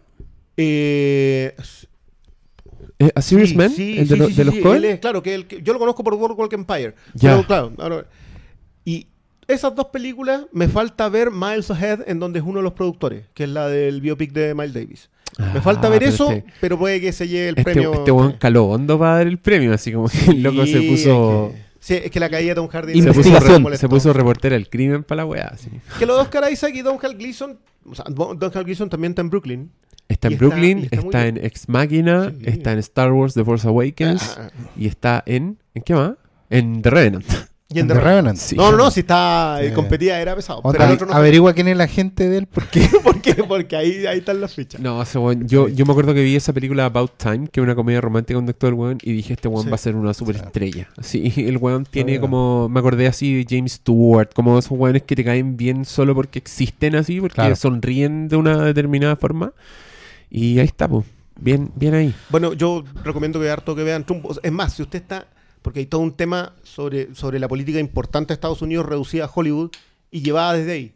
Si usted está como a la línea izquierda de la UDI, vea Trumbo, de verdad, es una tremenda, tremenda película. O sea, Oye, pero siendo serio, esta categoría es ¿gana DiCaprio o no gana DiCaprio? Mejor es que, es que la, tema. categoría tampoco está tan, tan. No Yo sé, creo- de la yo creo, que, yo creo que gana. Yo creo que gana y, y no me gusta. Yo creo- yo también una creo- porque quiero wear para siempre con los memes. Y otro, porque el buen es mucho mejor actor que esto. Y me cargaría que lo premiaran por una actuación tan superficial, digámoslo. Es un weón que reacciona a las fuerzas de la naturaleza y lo hace de manera muy convincente y se nota que sufrió mucho y te transmite todos los dolores físicos posibles. Pero el weón ha hecho tanto más que eso durante toda su carrera. Entonces, ¿para qué? ¿Para qué ahora? ¿Por qué ahora, votantes? Yo, yo creo que, el, que el, O sea, esto es como el Oscar de Departed para Scorsese. ¿Tú crees que se lo van a dar por por, solo por ser DiCaprio? No, no se lo van a dar solo por ser DiCaprio, se lo van a dar porque es una deuda y es la altura suficiente. O sea, Claro, no, es- no porque- es que esté mala la nominación, la nominación No. es súper merecida, el personaje está súper bien y, Pero y yo la creo que, competencia está creo en, que en la, el rango. la diferencia es que igual DiCaprio es súper joven. Sí, volvemos Y en a ese, lo y en- que y en ese- y en hablábamos, ese sentido igual yo creo que Redmayne el, el trabajo es tan espectacular que creo que por ahí DiCaprio se le puede escapar de nuevo. Porque el buen, repito, el buen debería estar en mejor actriz, es demasiado convincente y los manerismos que tiene y las, No, bueno, sí, los sí. gestos y, y los pequeños detalles. Vos dejáis de ver a un actor, a un weón al principio y termina convirtiendo en una mina. Sería muy. Más allá de que la película no sé si representa también a lo que era el Sí, personaje pero- original. Ahora, si se, le, si se le mete de nuevo Redmayne, va a ser casi como, como su nuevo Daniel Day-Lewis. Claro, una cosa muy. ¡Maldito Redman! Gritando en su sótano al cielo. Y afiches de la chica danesa con dardo. Claro, yo también creo que, que probable- muy probable que lo gane porque, eh, en efecto, Redmayne puede estar muy bien y todo, pero siento que la película no le da el impulso suficiente, ¿cachai? Por, la- por Es que la película es él, yo creo. Claro, eh, la película es él, es el hecho No- de lo no bien es que la primera vez actúa. que pasaría que un, gran Claro. que un actor. Y yo también siento que, aunque nadie lo, lo- le va a dar ningún mérito mayor, que, que Fassbender está al nivel de DiCaprio. Que Fassbender logra, logra en una acción muy contenida, en- quizás en una cosa menos exigida, también eh, crear un personaje que también es un, un weón muy desagradable al que tú terminas aplaudiendo. Al me puede decir que a lo mejor eso es mérito del guion. Puta, puede ser. Pero en general eh, es una categoría que siento que está más plana. Entonces, efectivamente, DiCaprio se lo puede llevar por, Está muy plana. por esta pasada. Mm. Está muy. eh, todos en- están en- dentro del rango, todos están muy bien. Claro. O sea, yo lo de Cranston. Excepto Damon, que está ahí de más. Que Sí, está más entretenida la de reparto. no. Es que La de reparto Está la de más reparto entretenida. está más entretenida y la de reparto está más Sí. polémica porque tenéis cinco que tuviste que dejar afuera y acá hay gente que no debería Acá estar. mi, mi voto es para Redmayne.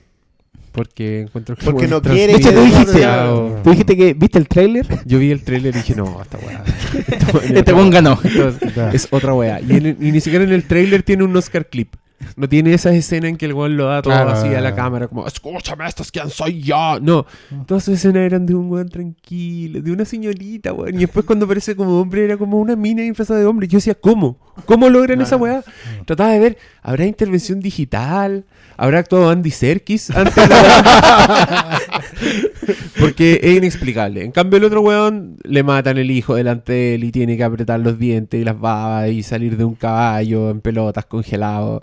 Y por lo que he leído, los weones fueron de verdad a hacer la weá. Entonces, ya, ¿para qué? O sea, Mm. si yo meto la mano al fuego, me voy a pegar un grito, weón, me van a dar un Oscar por esa weá. N- No sé. Claro. Si me hace Andy Serkis, Pero es la gran discusión sobre lo que pasaba con, eh, con De Niro en eh, Toro Salvaje. De Niro tiene mejores actuaciones que Toro Salvaje. pero, Pero, es, la- engordó pero 23 es, kilos para Toro es Salvaje. vistosa. Sí. Claro, es Y, esa, y acá, y acá también tiene, tiene ese detalle, o sea, y también se lo puede eso- aplicar a Redman. Y que sí, pues y por eso se lo dieron a, a Stephen Hawking. Cla- Claro. Sí, yo encuentro que el personaje de Stephen Hawking está muy bien logrado en, en transmitirte cosas más allá de la enfermedad. O sea, Pero es una imitación, básicamente. es que es, es- es sentarte y decir, sí. oh, conchetumare, igual, loco, igual. y acá DiCaprio te lo transmite. Si te lo transmite, sí, oye, si hay un gran mérito en... Yo, yo lo comentaba a propósito de la secuencia en que el tipo va, pesca con las manos, abre y se, y se pone a comer con los dientes. Sí. Que lo más probable es que lo haya hecho. Porque... No sé. No. Alejandro, no, ¿qué lo obligó Alejandro, a ¿qué? hacer? No, no, no. Ese Ya, sí. pescado de repente se veía demasiado vivo para mi, para mi ojo detector de bullshit CGI y se movía mucho. Como, como tratando de querer mostrar que se estaba moviendo. Mm. No una weá Y, moviéndose. iba a decirte si no lo había agarrado con las manos, un- pero, pero sí, iba a- sonar muy feo, entonces... ¿No, les, no les conté eso en este podcast? Una vez un taxista nos dijo que el peor insulto que tú le podías decir a alguien era anda a lavarte el poto con un pescado. y, y el taxista nos dijo esa weá con, con una weá tan random como yo se los dije a usted. Así, de la nada. Nos miró por el retrovisor y nos dijo, ¿usted sabe cuál es? el-?" Así, era una weá que el weón quería preguntar. Y después explicó. Nos decía, ¿has tratado de tomar un pescado? Nos decía, ¿has tratado? La misma pregunta que me hiciste tú. Sí, no Entonces yo ahora digo, sí, pues igual debe ser dos veces más difícil limpiarse el poto con el pescado. Sí. Pero es que hay muchas Eso es lo que tienes que hacer DiCaprio para ganarte el Oscar. Esta no fue suficiente. creo que- Cuando logres lavarte el poto con un pescado, te vas a ganar el Oscar. Es que sabes que yo creo que ya el nivel de exigencia acá ya... ¿Por qué a DiCaprio le estamos poniendo otra escala? No sé si otra escala, pero yo creo que ha hecho otras películas mejores que esta. Pero por eso mismo, pero este año se enfrenta con otras cuatro Ah, películas. sí. O, sea, se enfrenta con Matt Damon. Mm. Si ese no era regalo. Ese era el, ese era el Haití del grupo de, de- de la Copa Claro. América. eh, O sea, no, no. ¿por, Ay, por qué está ahí? digamos? Pero también está Brian. Cranston Weón, haciendo un y- weón. para, para, Pero ¿y qué no, pasa si gana Matt Damon? de- No, esto. Ahí filmico Caso- cin- 50% de descuento el otro día en la tienda todo el día. Ah, mínimo. filmografía de Mínimo, solo para volver a ganar No, el respeto no. que le vamos a perder. Este Claro. podcast va a durar lo que dura la premiación. Ya, si no cambié el tema, Oye, weón. una cosa. 50% de no, descuento. Damon. ¿Y, y si gana DiCaprio van a ir a Plaza Italia? En ese glorioso evento que hizo el estúpido y tarado de Chazam. Que, po- que podría estar aquí pagando la comida, ¿no? Está ofreciendo asado ahora en Facebook. Yo creo que, yo creo que sería, Claro, súper buena hacer- sería noticia, daría la vuelta. Que fuéramos a Plaza Italia. Chilenos en Plaza Chilenos. Italia celebran victoria. ¿Qué? Oye, Chile. sería bueno. Ahora querés que gane. Ahora quiero que gane. Yo, iría, yo iría al Plaza Italia solo para hacer más masa, solo para que la weá se Claro, transforme en noticia. claro, que- Yo estaría ahí como diciendo, yo vengo de forma irónica ya. sí. A las Oh. 2 de la mañana, un día domingo, domingo en la lunes. La un lunes, El lunes. lunes, lunes. es un Sí. El lunes 2 de la mañana. El evento Facebook tiene como 58 mil Sí, millones pero- de pero hay participantes. 20.000 de Colombia, po. ¿Qué? No saben de Claro. qué hablas. Oh, Aunque qué, bueno. ra- qué racista. Ay, si viene No, ahí, no de. Colombia, no dije colombianos, que eso ya deben saber. digo. Viene ahí cerca en Antofagasta, weón.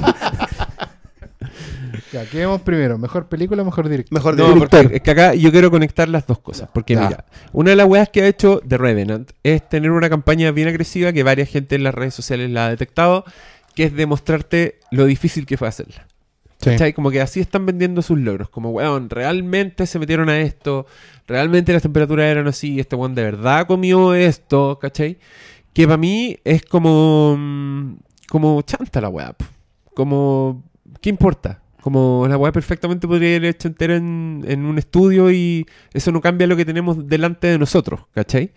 Pero que es un enfoque que yo entiendo porque yo soy un weón como consumidor de cine, que yo aprecio las weas trabajosas. Como que veo Barry Lyndon y me voy a la chucha. Es como un éxtasis visual así de ver todos los trajes que construyeron y que fueron la weá y que hicieron los lentes en la NASA, toda esa leyenda urbana. Que lo hicieron con la luz de las velas, la weá, y tú notas que es distinto y todo parece una pintura. Te a la chucha. Y eso es como una minuciosidad que a mí como espectador me produce mucho placer. Pero ninguna de esas weas te vendía esa minuciosidad. ¿Cachai? No era como.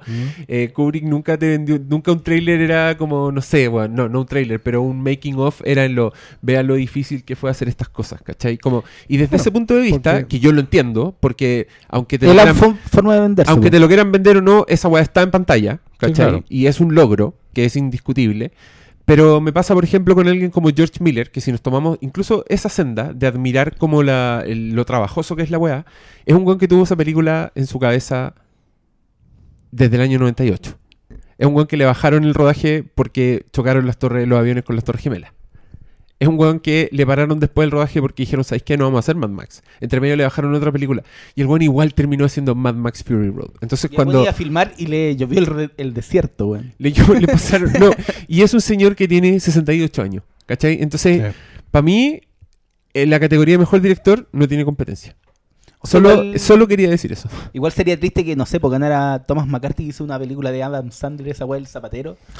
O Mr. Adam Cobbler. McKay que hizo, Que hizo- Anchorman. ¿Qué hace? Hizo Que, Anchorman, que es un claro. tremendo mérito. Nunca, Sí, no, sí, nunca mérito, de pero soñar puta. porque puede llegar, o sea, Es un- puede ser el director de Will Ferrell y llegar igual Es- a pero ser nominado. Es un tremendo mérito. Sí. Encuentro súper mala onda este basureo, Doctor Malo. No, pero digo, sería triste que ganaran esos dos buenos y no. No, ganara pero- George Miller. pero- puede perdón, pero Thomas. McCarthy, eh, el director del de Sí, sí, El el, Visitante. el visitante. No- Pero igual hizo la weá con No, Adam yo, yo creo que, a ver, yo creo que en realidad aquí la, la, los otros, las nominaciones son reconocimientos ya per se, pero aquí están corriendo dos nomás. Sí. Que don Alejandro.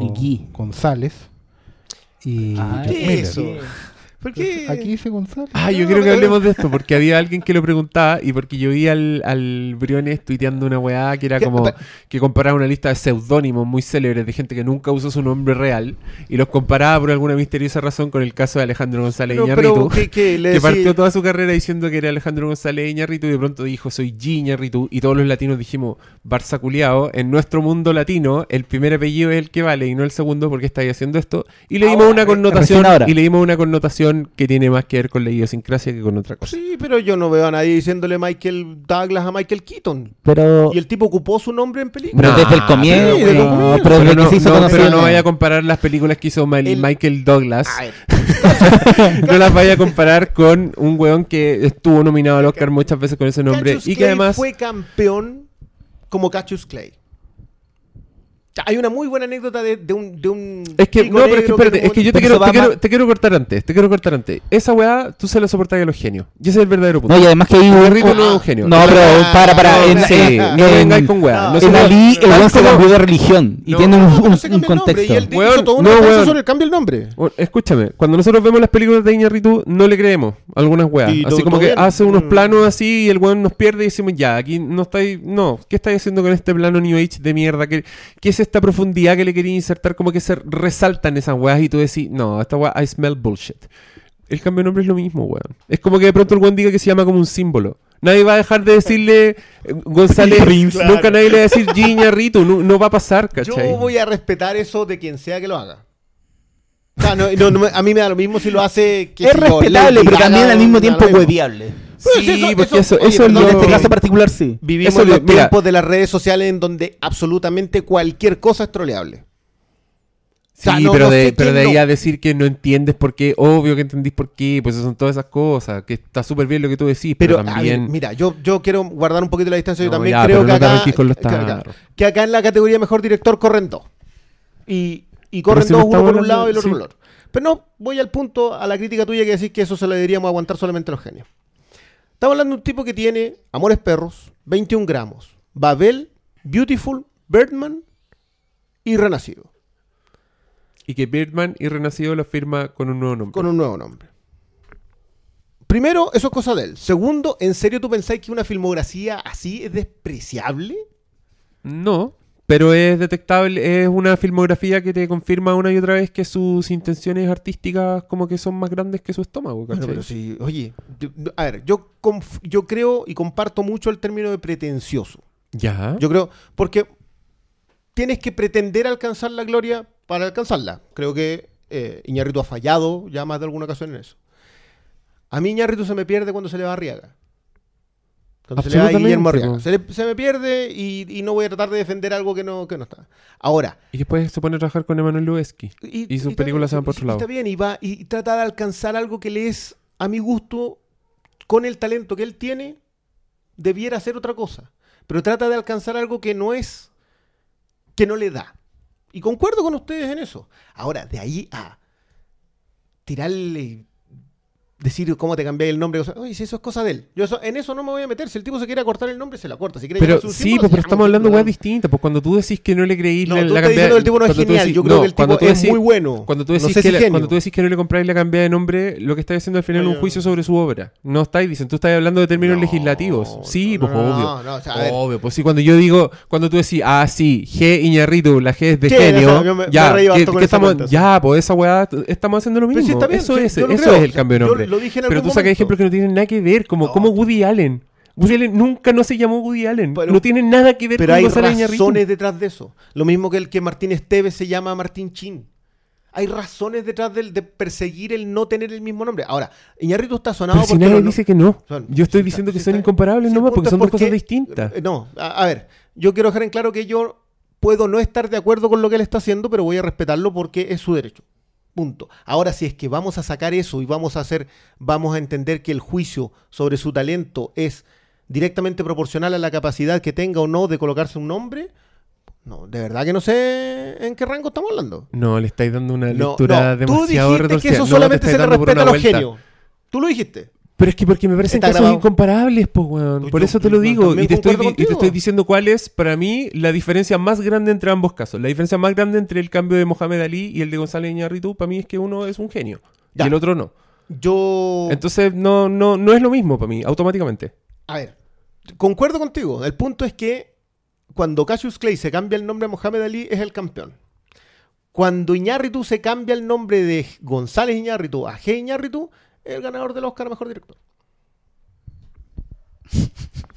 No sé, que hay No- un no es que, weón, es que hay un es que contexto. no entiendo Es que estáis cómo- entiendo comparando cosas distintas. sí, porque- a ver, pero, a ver, perdón. Para, pero es que Mohamed Ali se cambió el nombre porque adoptó una nueva religión. De nuevo, somos decisiones personales. Sí, pues está bien, pero no, me lo- no- es que el punto no me lo comparís, pues si no, no tiene No, que no, ver uno con ver, el otro. perdón, yo jamás comparo a nadie con Ali. No, si te tiraste, te tiraste un tweet, no, era una foto de Acabas de Instagram que decir que dijiste ante, la, ante la confusa, no, No, dijiste algo así como ante la confusa actitud de los colegas de no respetar esto. Aquí tengo, y era un extracto Es un que hueón yo que no- eran como listas de nombres de hueones genios con sus seudónimos, No, que nunca esa es usaron. una lista que daba Ali a Entonces, propósito ¿qué de que, otra a él, forma? de que a él lo, lo troleaban porque eh, se había cambiado el nombre de Cassius Clay a Muhammad Ali. Ahora, yo de verdad que no encuentro comparable ninguno de los dos y no entiendo por qué hacemos un juicio en función de lo que tengan que ser.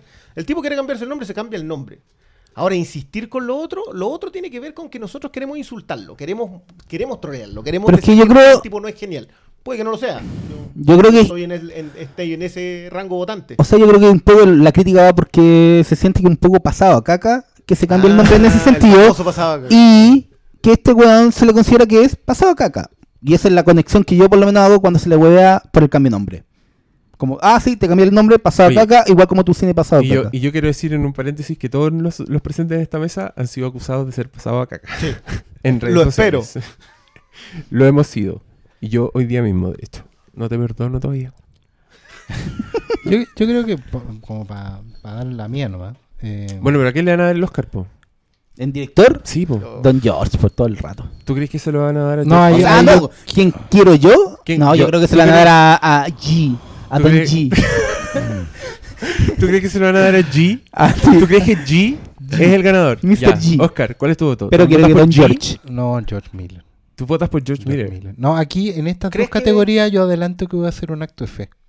Uh. No, yo quiero Vas que a ser gane. Indiana Jones espero al que- frente y me voy a del- cerrar, claro. De- The dar- Penitent dar el Man will paso. pass. ¿Cachai? No, en serio, porque, porque y Vas mi, a y llegar mi al argumento no solo son de fans, sino que de verdad creo que es la mejor película, creo que es el mejor director. Creo que el logro es el mejor en cuanto a productos cerrados, por todo lo que significa y por un montón de otras cosas, o sea, por la lección de, de no solo de hacer cine, sino de producirlo. El hecho que efectivamente haya estado tantos años, 18 años, buscando sacar un proyecto adelante, el hecho de no tirar de la nostalgia barata para seguir con una secuela, ¿cachai? Eh, el hecho de, contar una historia en un género, una historia con, con muchas sublecturas en un género que no tiene sublecturas, ¿cachai? Encuentro que todo eso es más difícil que hacer una película. Ni siquiera voy a hablar de los presupuestos. ¿Cachai? De, de cuánto costó una. Porque al final estamos comparando dos nomás. ¿Cuánto costó eh, The Revenant versus Mad Max? ¿Cachai? Porque las cifras son más o menos decidoras. Tiene que No ver con. por ahí nomás. ¿eh? Similares. Sí, Son similares, similares. pero mira lo que lográis al fin y al cabo con la misma plata. ¿Cachai? Y, y sobre todo creo que el, el mérito de reencantar a tantos cínicos y desencantados del cine con el, el- el cariño por la wea. O sea, para mí no es menor saber y, y leer a tanto crítico de cine, solo hablemos del medio local, unidos por una pura wea, unidos por decir que esta wea es buena. ¿Cachai? Y, y de volver a reencantarnos con el cine matiné, como decía un amigo. ¿Y ¿Cuál es el problema con, con- con amar el cine matiné, loco? ¿sí? Y ahí está. Y más encima es mejor que todo el cine matiné que tenemos. Puta, y tirarlo a pelear con, con- con películas que son, digamos, de alto cine. Y, y esa weá es muy difícil, weón. Sí. Yo estoy, yo, yo trabajo en el- me gusta y me meto en el mercado del entretenimiento. Yo quiero hacer entretenimiento para la gente. Y es muy difícil hacer entretenimiento de calidad, weón. Es muy difícil. ¿Cachai? Y esa weá para mí tiene todo el mérito. Así que yo en estas dos hago el acto fe, adelante, weón, y ojalá ganen y quiero que ganen y nada, pues, weón. Qué lindo. ¿Cachai? No- Qué bonito. la weá. A, pesar del palo que yo recibí en el camino. ¿Cuál es el palo que El del recibiste? cínico.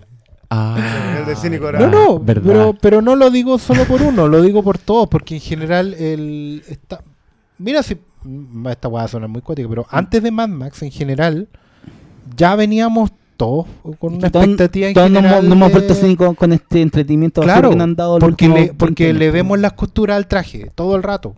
¿Cachai? Y únete a la fiesta, te la weá. En- Entre paréntesis en Spotlight dicen esa weá, weón. Dicen únete a la fiesta. Se lo Sí, me los acordé. partidarios de los curas pedófilos, Me acordé. Eh, entonces, no- veníamos en general todos ya de Ultron, ¿cachai? De, de antes incluso, quizás. ¿Cachai? Eh, yo creo que el último entretenimiento elevado como que me había tocado ver habría sido Dark Knight, antes de Mad Max. Como que una película que por consenso dijera, si esta weá le va la vara en un género que no debería tenerlo. Claro.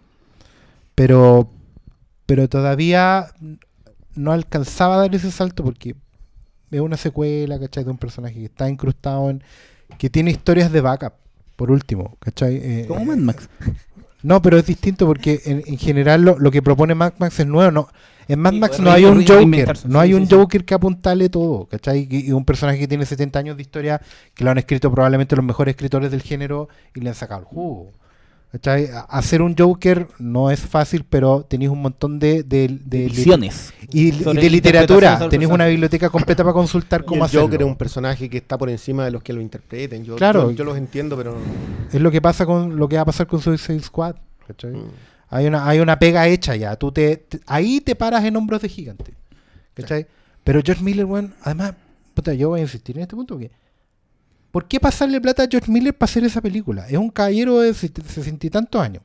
Que no ha tenido un éxito de taquilla que lo avale. ¿Cachai? Es un weón al que no le prestáis la plata. Desde el punto de vista de Hollywood. ¿Por qué pasarle a ese weón? ¿Por qué creer en él? ¿Cachai? Puta, lo que tienen que haber visto los buenos cuando vieron los primeros screenings de la weá, tienen que haber sido de puta madre. Y lo fue, pues. ¿Cachai? Entonces ahí es donde tú te das cuenta de que, puta, creo que era un poco más difícil hacer esa película y llegar hasta donde llegó que las otras.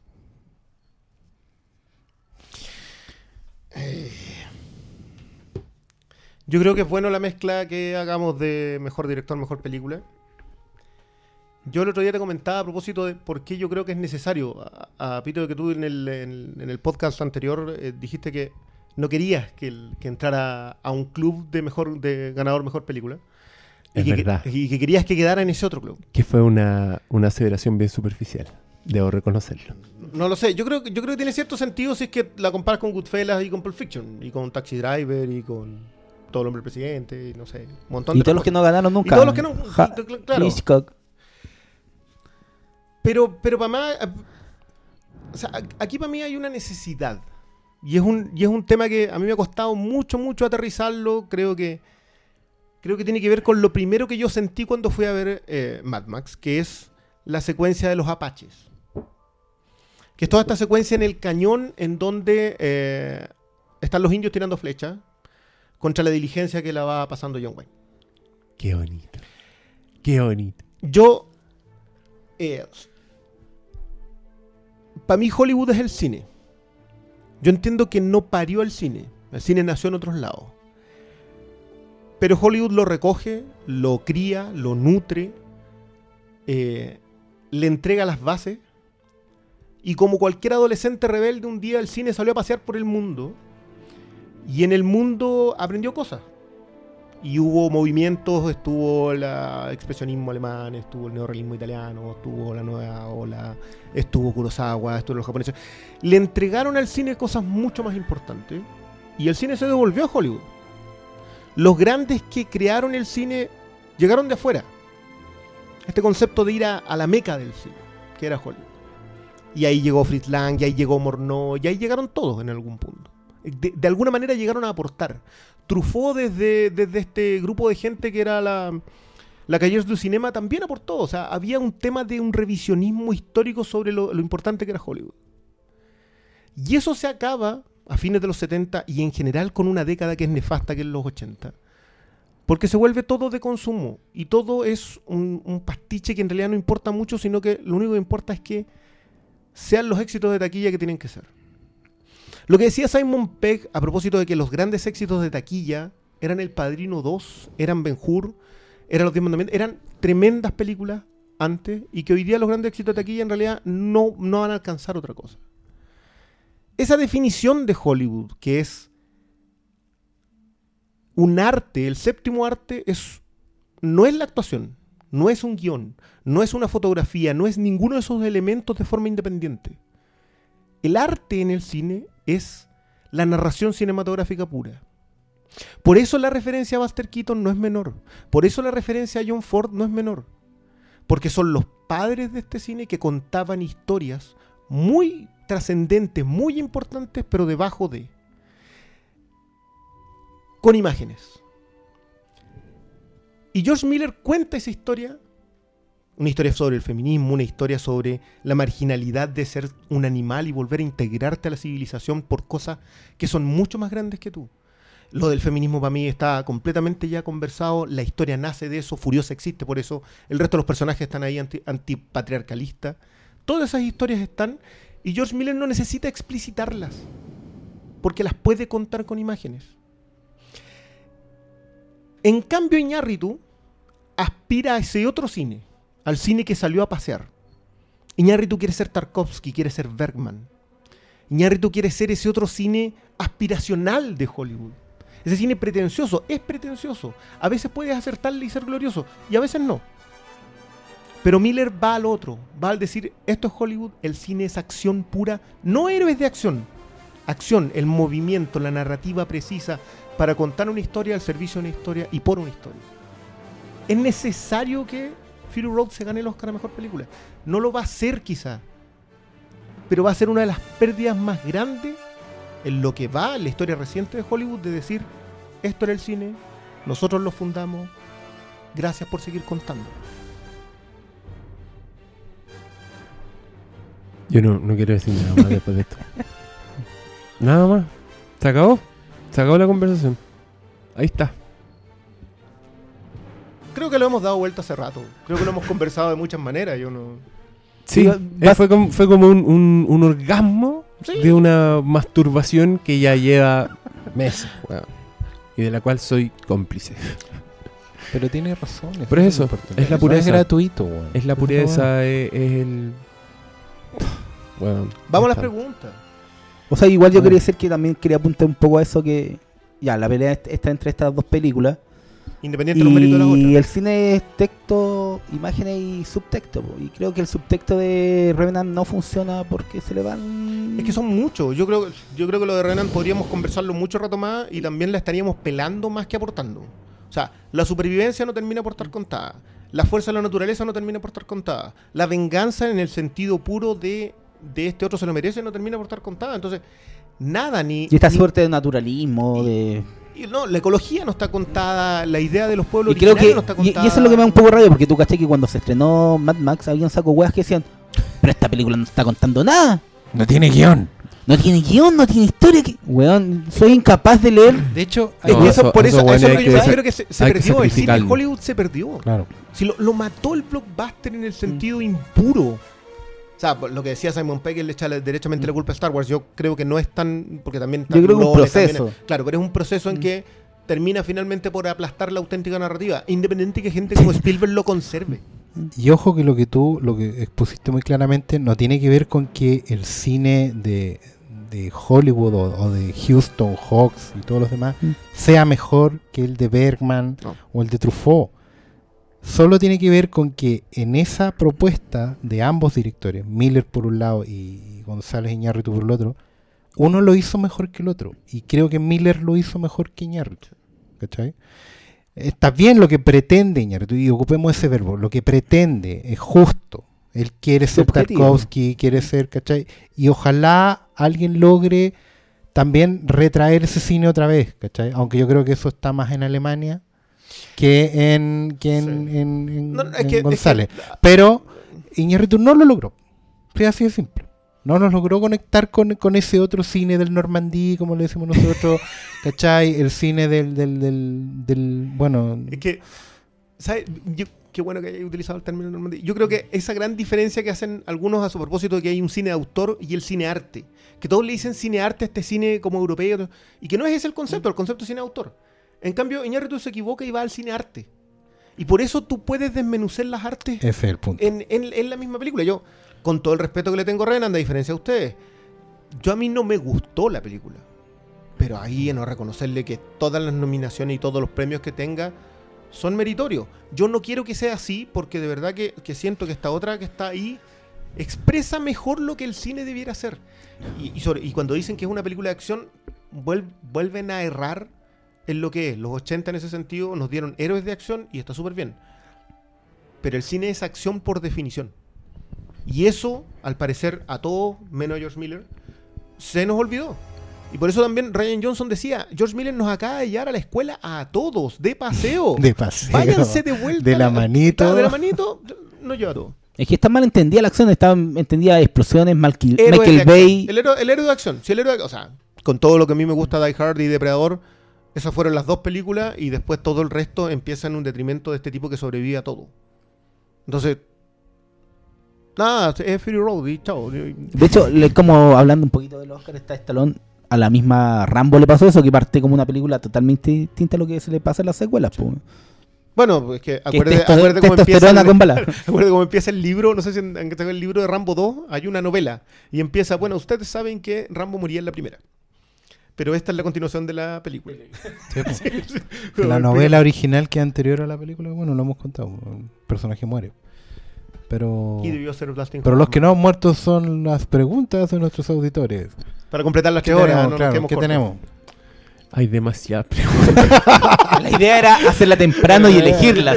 Eso era. Puta, ¿qué es Barça, weón? Llega atrasado. Llegó atrasado, sí, eso todo. Puta, Creyó, no. creyó que porque, Yo di la propuesta. creyó que porque le robó. Toner y, y Resma al jefe, ya, ya se dio por pagado ya. Ya hizo lo suyo. CNN.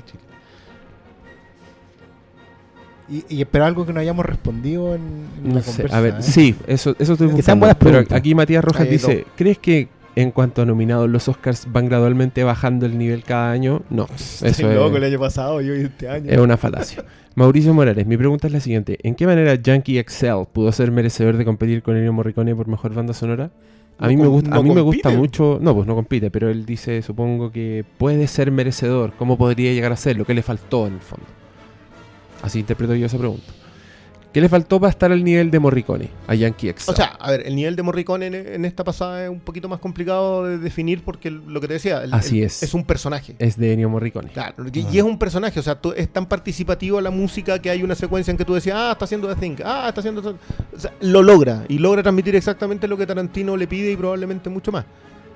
No las pondría ni siquiera en la misma categoría, independiente que creo que Honkenborg tiene futuro Sí, en esto. Claro que sí. Eh, a mí me gusta mucho su banda sonora.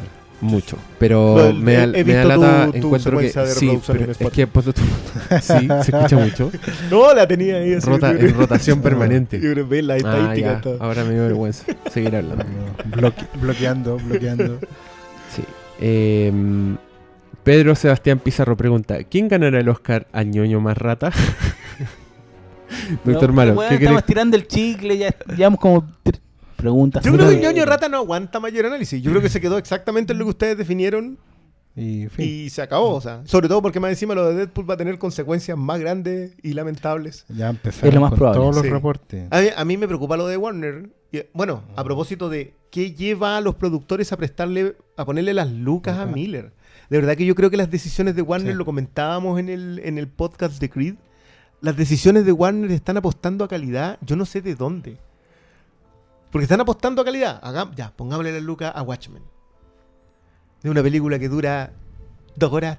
y 25 40. horas Una cosa así. 40. No, pongámosle las lucas a esta película que la haga este cabrón. Y después de eso le pasáis las lucas para Man of Steel, que siempre ha sido complicado porque con Superman nunca van a poder superar que Christopher Reeve fue Superman y así todo. Nunca lo van a poder superar. Y ahora vienen con Batman, eh, con Dawn of Justice, que también dura 2 horas 40. Y ahora ya por fin expresaron su preocupación. Parece, Parece que, que- oye, parece que la estamos cagando. sí, parece con- que esto no va Oye, así que solo cuatro funciones diarias. Oye, Ese es el cálculo que hace. claro, oye, weón. ¿Cuánto dicen que hizo Deadpool? Deadpool dura una hora menos y se pasa siete veces al día en una sala de cine. Que yo insisto, el gran mérito, la, la diferencia que existe entre el tema de taquilla entre Titanic, Force Awakens y Avatar. Claro, Titanic y, For- y Avatar duran más tres largas. horas y tanto. Son más largas que. Ya, aquí hay una Y pregunta otra, y yo de. Valentina, 3D. Valentina Tagle. Entre los nominados, ¿cuáles creen que podrían ser las promesas para los próximos años? Difícil. Dos, ¿vieron el corto chileno animado? ¿Qué les pareció? Eso ya lo contestamos, ya, salvado. ¿Sabéis que Uno, ¿cuáles son promesas? yo siento. sentí, por lo que, a pesar de que no he visto todavía la película completa, eh, ¿Cómo viste una película incompleta? pucha, Le puso pausa. le puse pausa. ah, Cuando me llegó mi hijo a pedirme comida, paré la película. Eh, no, yo creo que Brian Cranston puede, puede ir escalando. Yo creo que el- el- el- en cine, me refiero. Brian Cranston es tu joven promesa.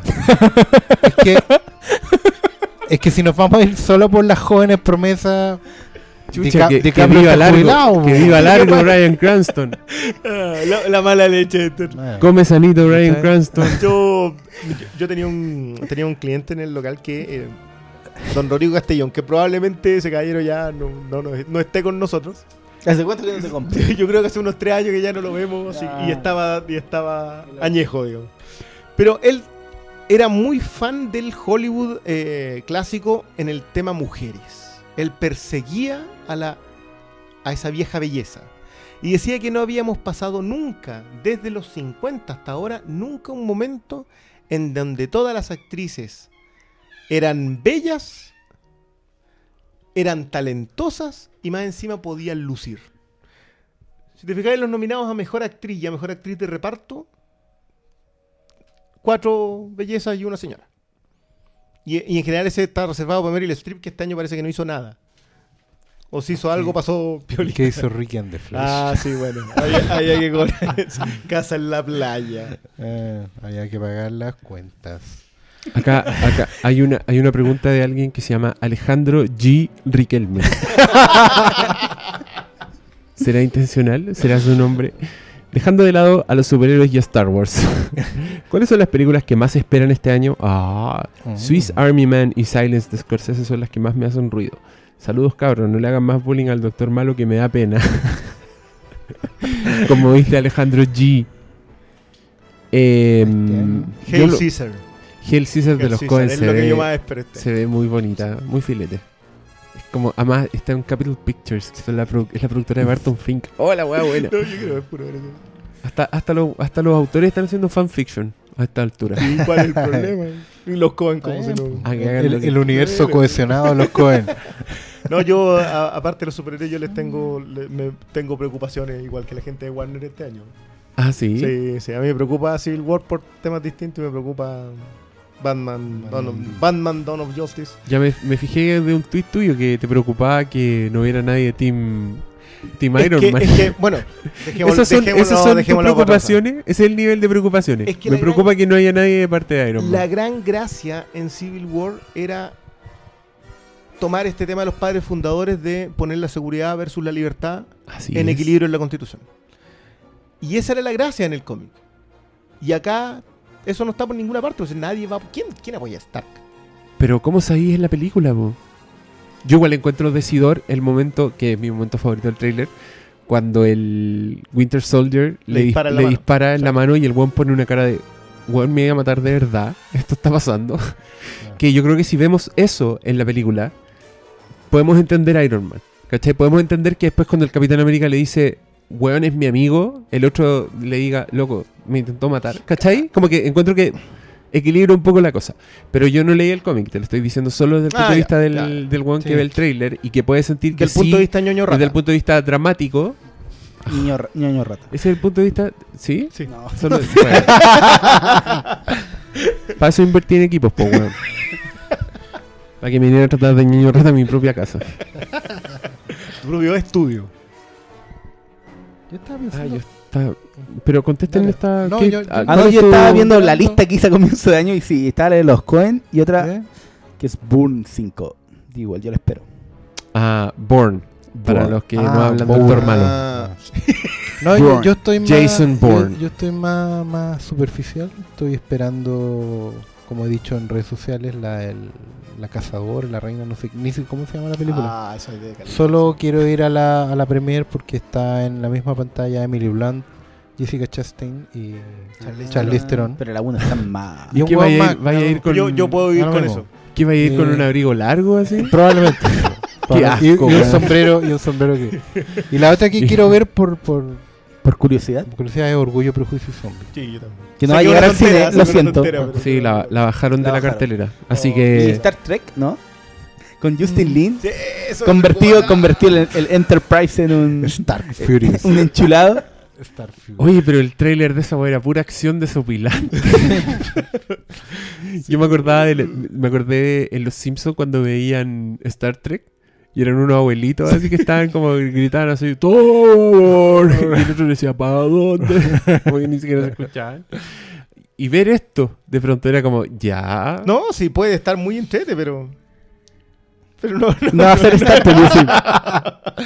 No, está bien. No, pero yo, yo reconozco que el César vi un, un par de imágenes y dije, no, yo quiero ver esta cosa. No, y lo bueno es que la, la- la habían sacado, ¿cachai? De la grilla de estrenos porque está para febrero ¿Ya? y ahora está para el 31 de marzo. Va. Así que, piola.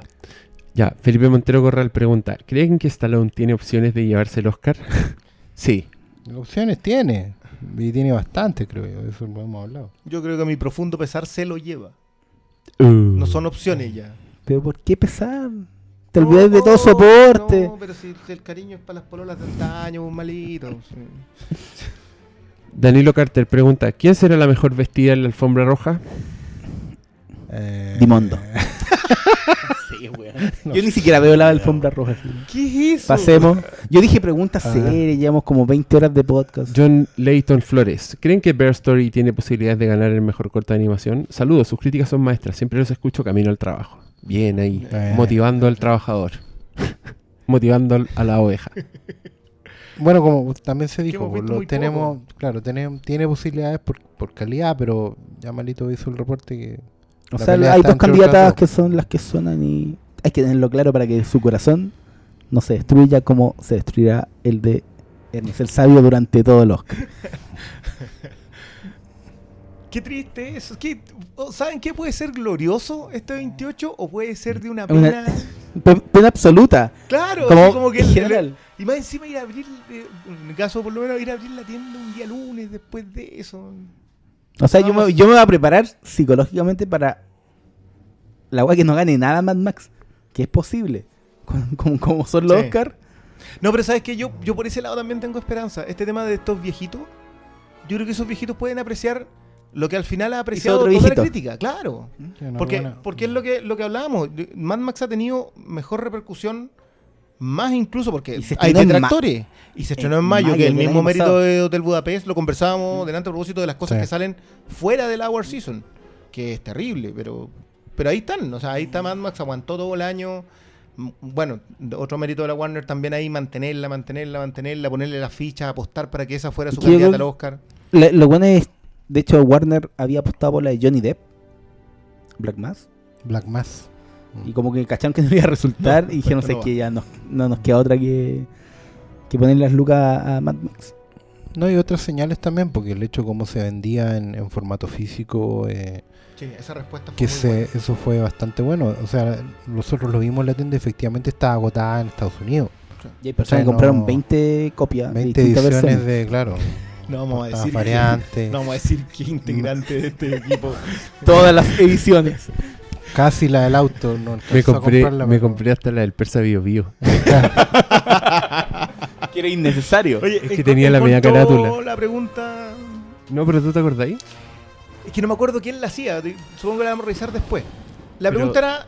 O sea, básicamente el tipo hacía una introducción. eh, Creo que era un hombre. eh, y decía que a pesar de, de todos los remakes, de todas las secuelas, de todas las franquicias que tenemos hoy día. Y de todos estos blockbusters que te venden a pura producción y a puro marketing. ¿Por qué el género de superhéroes es el que está dado por muerto? Hmm. Buena pregunta. Excelente pregunta. Excelente pregunta, va. ¿Pero quién lo da por muerto? Bueno, Es que- lo dio por muerto. Es que hay una, hay una, hay no, un dijo discurso. es que se proyectó, po. Claro, pero, no que pero- ahora esté muerto. No, no, no, pero- Eventualmente. pero la proyección es a Sí, 4 o 5 años, así como máximo, como que se empieza a morir con Batman v Superman. ¿Cachai?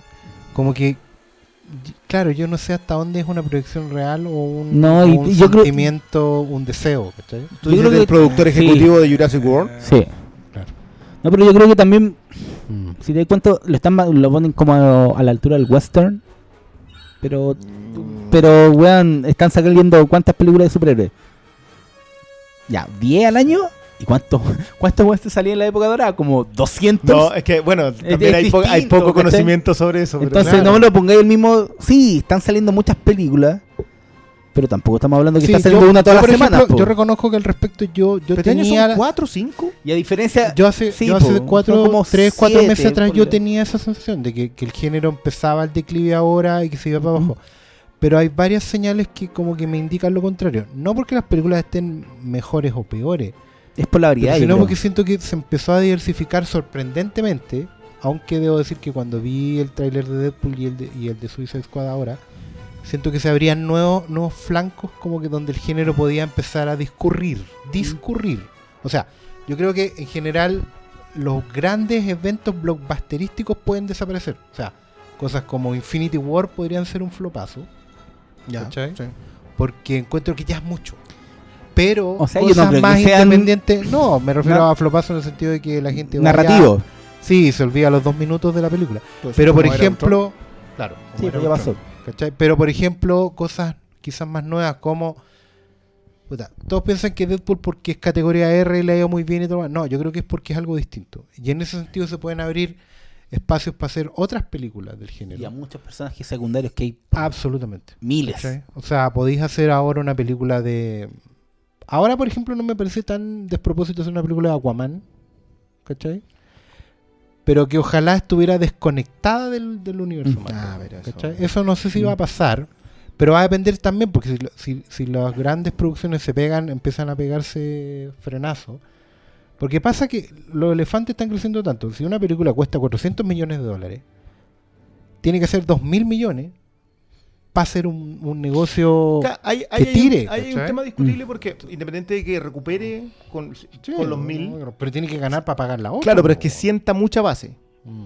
O sea, y eso es lo que les preocupa a la gente de, de- de Warner, que Dawn of Justice no siente suficiente base. No es que piensen que la película le va a ir mal, es que tienen miedo por el resto del universo integrado. Claro. ¿Por qué? Que la weá pierde interés, básicamente. Es que todos quieren hacer lo que está haciendo Marvel. Si Marvel no está haciendo ni un esfuerzo. Y, y- y va a tener hitazos absolutos y, y los va a seguir teniendo después. Yo no creo que Infinity War le vaya mal en taquilla. No. Aunque Civil War no, no trascienda. digamos. Que yo no lo creo, yo en realidad le tengo cierta fe a los rusos, pero, pero tengo estas otras preocupaciones. Claro. Pero a lo mismo, en realidad es un género que igual voy a ir a ver al cine. y algo. Pero, pero lo de Suicide Squad a mí sí me da cierta fe a otras cosas. Y, y una noticia que vi hoy día que DC, que Warner DC, va a ser una sitcom sobre personajes que pierden sus poderes, que se llama Sí. Powerless. Powerless. Y de verdad que eso puede ser muy interesante si lo hacen el estilo Parks and Recreations. Es verdad. Puede ser muy interesante y sabes Sí. que como que dije, uy, sabes Y que ya. empezáis a abrir el género por otro lado. Y ahí podía ser como. Pero lo que está pasando en que las están series, en los cómics que. Pero con por ejemplo. Legend of Tomorrow, que es básicamente una historia de viaje en el tiempo. Y de nada. superhéroes. No, y podía hacer esto de. la- ¿Te acordáis el, el equipo de control de daños de Marvel? El. O sea, O, o- La sola o idea de que- Gotham ah, City Police, po, ¿cachai? sí, pero eso ya Gotham lo mató. Sí. Una Por lástima. culpa de Batman. Claro, por- sí, terriblemente por culpa de Batman. Pero más allá de eso, reconozcamos aquí todos tenemos la edad suficiente para saber que una piña nunca tuvo una opción en el cine. nunca. Y hoy día Sí con estas cosas sí las Oja- ojalá que llegue la época de ver Y esa es Liga de la Justicia. Internacional. Y, y esa sola idea de que podáis ver, llegar a ver eso, ya a mí me, me- me abre una esperanza de que el género no está muerto. Claro. Pero sí concuerdo con quienes lo dan. Porque quienes lo están dando por muerto dicen que ya se agotó porque, digamos, ellos vienen con otras cosas que ya solamente Oye, pero producen ex- ejecutivamente. Explícale a los no-nerds que es una piña. po. Porque es algo que no podemos Me- ver. me una niego. piña. Lean, ñoño, rata. Se, o sea, se llama. Google. Pero, weón, ¿cómo no hay explicar? No, pero el doctor hablando- Malito dio la pista, Liga de la Justicia Internacional. Primer número. No puedo creer que no, No, quieren, el ocho. no puedo creer que no quieren contar. Los weones mala onda. ¿Por qué mala onda? ¿Por qué no queréis contar? Porque es un referente obligatorio en los comiqueros. Ya, pero eso lo podéis decir. Esto es un referente y también explicar para que la gente se nutra y. Estáis perpetrando herida elitista en el fondo. Ah, a ver. Esto no, a ver, no, no, no, no volvamos a hacer la crítica que el tipo que dijo que éramos como alta fidelidad y que decíamos que vender y que no.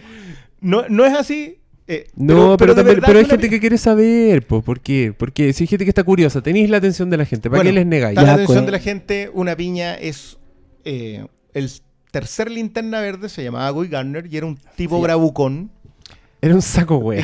pelotudo, pero de primera. Y era, Era- un tipo que siempre estaba desdeñando al resto. Y el Batman de esa Liga de la Justicia, escrita por, eh, por Giffen y de Mateis, que es como la más rara de las cosas de los 87. Porque el, el año 87, después de la crisis, DC reinventó todos sus personajes y vaya a saber quién se fumó qué, pero dejaron que la Liga de la Justicia fuera una comedia. Sí. De personajes que no le importaban a nadie. nadie, y excepto el único conocido era Batman. Era Batman. Entonces aparece este personaje. Batman desprecia a todo el mundo porque son todos unos. Taraos. o sea, de- y de tercera, o sea, ni siquiera de segunda, de Un tercera. imbéciles. Y llega un momento en donde Guy Garner le dice, ya, esto se acabó, yo no voy a seguir aguantando que tú nos trates con esa condescendencia, peleemos. Y Batman vuelve a despreciarlo porque le dice, tú tienes el anillo. El tipo se saca el anillo y le llega soberano cornete en la cara y ahí queda. El Tanto cornete, que- el cornete de Batman, que tiene como un hilito de sangre también O sea, así. Nada más, es, eso y, perfecto. y la ca- claro. Sí. Ahora, para nosotros es una piña porque la traducción que llegó a Chile fue la de editorial Perfil. La editorial Y argentina. la editorial argentina. En realidad debería ser o un combo Mm. en ese tiempo. Un puñetazo. el- Un cornete, Un un cornete, cornete. como lo conocen, pero es una piña. Una Se- piña. Una piña. Sí, porque estaba y bichos. está Buzz- Buster- No, se lo pierde. ¿Quién se lo Ah, pierde? Canario. Canario. Sí. Canario se lo pierde, no puede verlo. Y mientras, yo para mí una de las escenas más magistrales de esa, de esa historia es cuando se está levantando los lentes para poder secarse las lágrimas de los ojos. De risa, sí. De risa. Y eso Yo- es maravilloso. Yo veía ese cine y está tan bien construido. Y hoy día hay niños que no saben lo que es una piña. Es verdad. ¿Sabéis que yo, imagínense un Hermes en uniforme, así, que se compra esta revista en un kiosco, porque llegaba toda la Claro, semana claro, y yo no la esperaba. Por 300 ¿Cuánto valía? pesos. 100 Sí. Menos, pesos. ese, 300 ese pesos. número debe haber costado 250.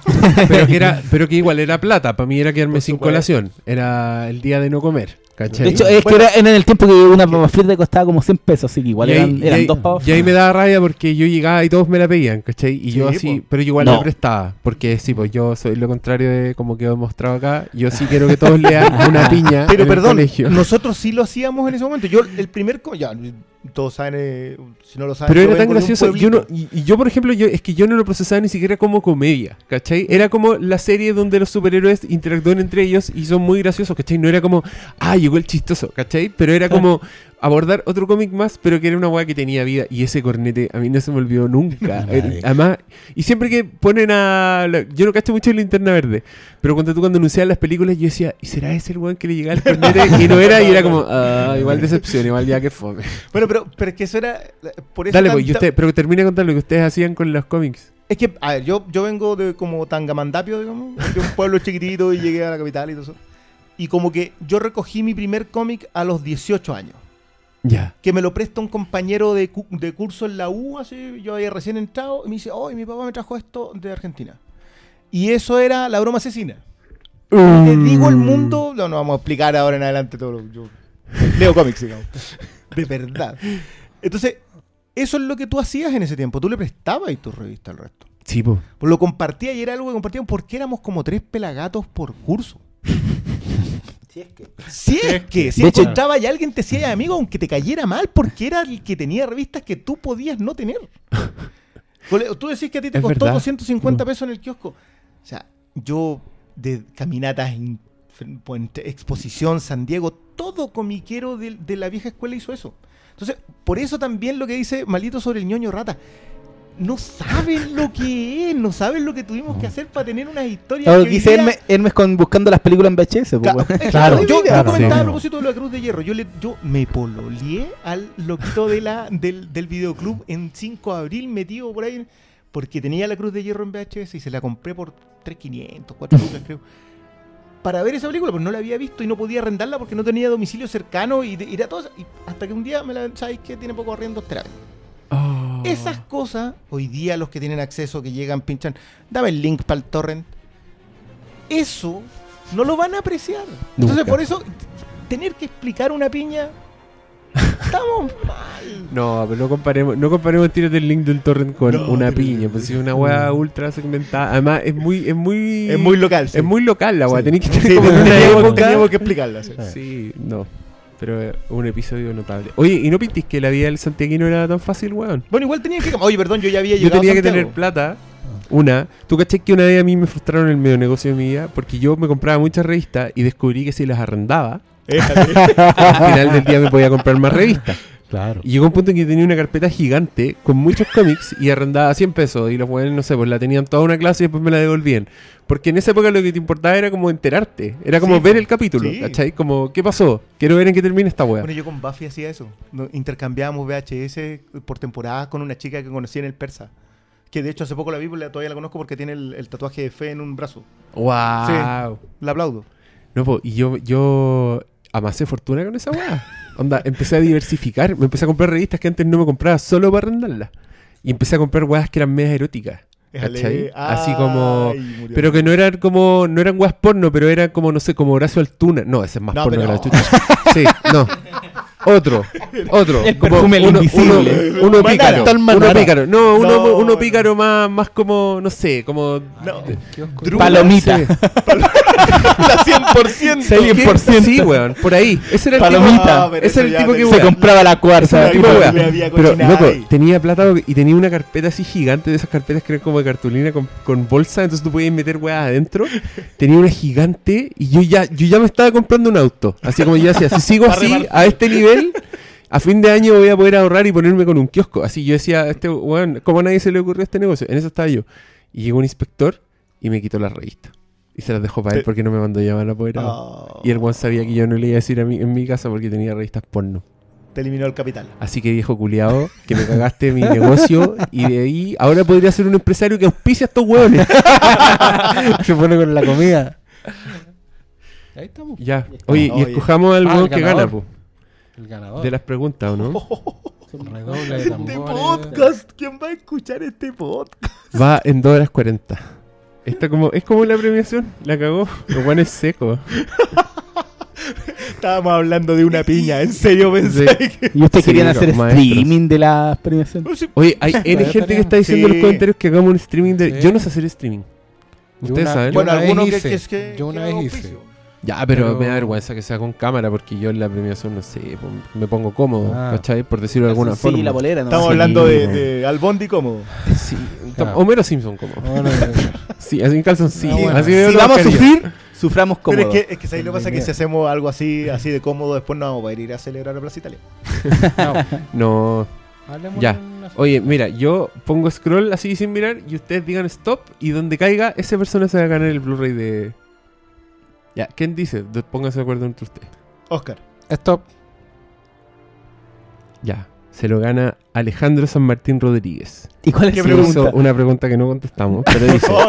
¿Qué opinan sobre que no estén nominados Jordan y Googler por Creed, Samuel Jackson por eh, Hateful Eight y ni una sola nominación a Beast of No Nation, infinitamente superiores a otras películas así con igual, Z, igual se respondió. como las que empiezan Lo con dijimos. The Big de- y terminan en Short? Ah, bien ahí, yo estoy Sí, contigo. buena No. Yo, Se hace demasiado Lo de, Blanco. lo de. Y no cómo se las llevan peladas. Sí. Sí, De pa- hecho, para era mí todas las otras son cuestionables, pero la de Ryan Coogler no. Y mejor película, ¿por qué no Creed? Encuentro que tiene Sí. todo para ser una, una o sea, candidata a mejor ¿por qué no estuvo en las, en las 10? Sí, pero es que sabéis que no le fue muy bien a Creed.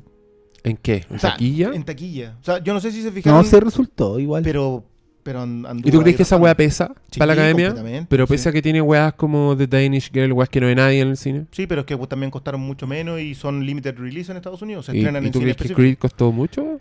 No yo, creo que, yo creo que los resultados de Creed no fueron lo suficiente para que el estudio dijera vamos a postular esto. Eh, Sí, es que esa es la weá. Los Oscars son la es una maquinaria. Porque hay películas como tú bien dijiste, de Danish Girl, que claro, no les, ellos saben que no les va a ir bien, pero la postulan a priori. Pero está Weinstein en Danish Sí, Girl. po. Claro. Ya, listo.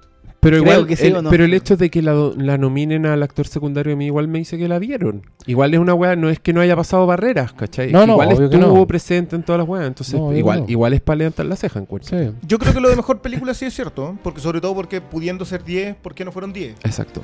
Eh, y, y lo de Big Short yo creo que igual es cuestionable entre todo, independientemente de que yo no lo haya visto, todo, todo más o menos coincide a que, a que es bastante. Pero al parecer Big Short tiene esto, esto de Lobo de Wall Street, que es como que parece que es muy la raja, pero, pero al final no es, no es...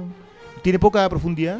Dile algo acá de matar al lobo de Wall Street. No, No, pero- Para mí, ni se, pa' mí ni se comparan. Sí, Bueno, una weón es una es que yo no he visto Big Short, puede que esté Ya. completamente equivocado. Pero eh, lo de Ryan Coogler a mí me duele más.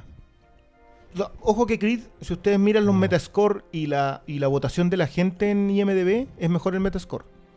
Lo que quiere decir que la crítica la trató A la mejor crítica le gustó más que a la gente. que la gente. Mm. Sí. Y eso es. Y eso es lo más, que, que te produce más extrañeza que todavía que no esté en, en esa. No sé cómo será el sistema Sí, hay, hay una suerte de como de, de sensación de, de decir que ya, Creed es buena, pero no es tanto. ¿Cachai? Hay un, hay un freno, hay un freno a mano puesto. Como que no puede ser mejor que Rocky. Sí, es que es, Yo no sé es si será mejor buena, pero no. Rocky es mejor. Mucho Claro, hay mucho- es buena, pero no le llega a Rocky. ¿Cachai? Y yo no sé si es necesario hacer esa comparación. No. ¿Cachai? Yo creo que la cosa no va por ahí, así que... Sí, pero tiene más nominaciones en la otra Pero hay, parte que, quizás hay una suerte de, de- de freno a mano también puesto en los no- que nominaban, diciendo, no, sabes que tranquilo, ahí nomás, ya, es una secuela, es la parte 7, weón. También otra. pero, pero claro, pero... Mira, al menos el, el director va a estar en Black Panther. Así que algo bueno puede salir de esa película que... No sé, yo, yo después de haberle visto las dos seguidas así en, en dos días, leí Fruitvale Station. Y después de enterarme que él presenta el proyecto de Creed con Stallone antes de Fruitvale Station. O sea, el cabro la viene persiguiendo hace rato, se merecía un reconocimiento extra. Mm. Ahí creo que, que hay, hay, no sé. Sí, Ryan Coogler, del- de la pregunta del ganador de, de Marchand. Es que también hablamos de los mejores directores y también está, bueno, el de, Está de Big Short sí. y está el de la habitación también. Que ahí uno igual dice, podrían haber intercambiado con... Sí. Con Eh, gente yo, bueno, insisto, yo lo de Big Short, yo no me declaro. Yo creo que. Adam McCain no entraba en ese sentido. Yo vi las vi Creed y vi Big Short y está mejor Ryan Coogler, No se comparan. de hecho. Mm. Desde ejecución hasta Sí. propuesta, hasta pureza. Sí. de lo- Bueno, Muchas cosas. más. pero bueno, ustedes, ustedes ya están chatos. eh, creo que contando el pedazo en que no llega el Doctor Malo pasamos las tres horas. Así que hay harto que tijeretear y van a tener... Van a, va a poder caminar muchas veces a su trabajo el amigo. se puede ir bien- caminando. Se puede, ir, se puede ir de rodillas si quiere, como a lo Vázquez, escuchando este martirio. Eh, vean los Oscars y nos vemos en la próxima ocasión. Despídense, chao. Muy buenas Chao, chao, noches. Chao, chicos. chao. Chao.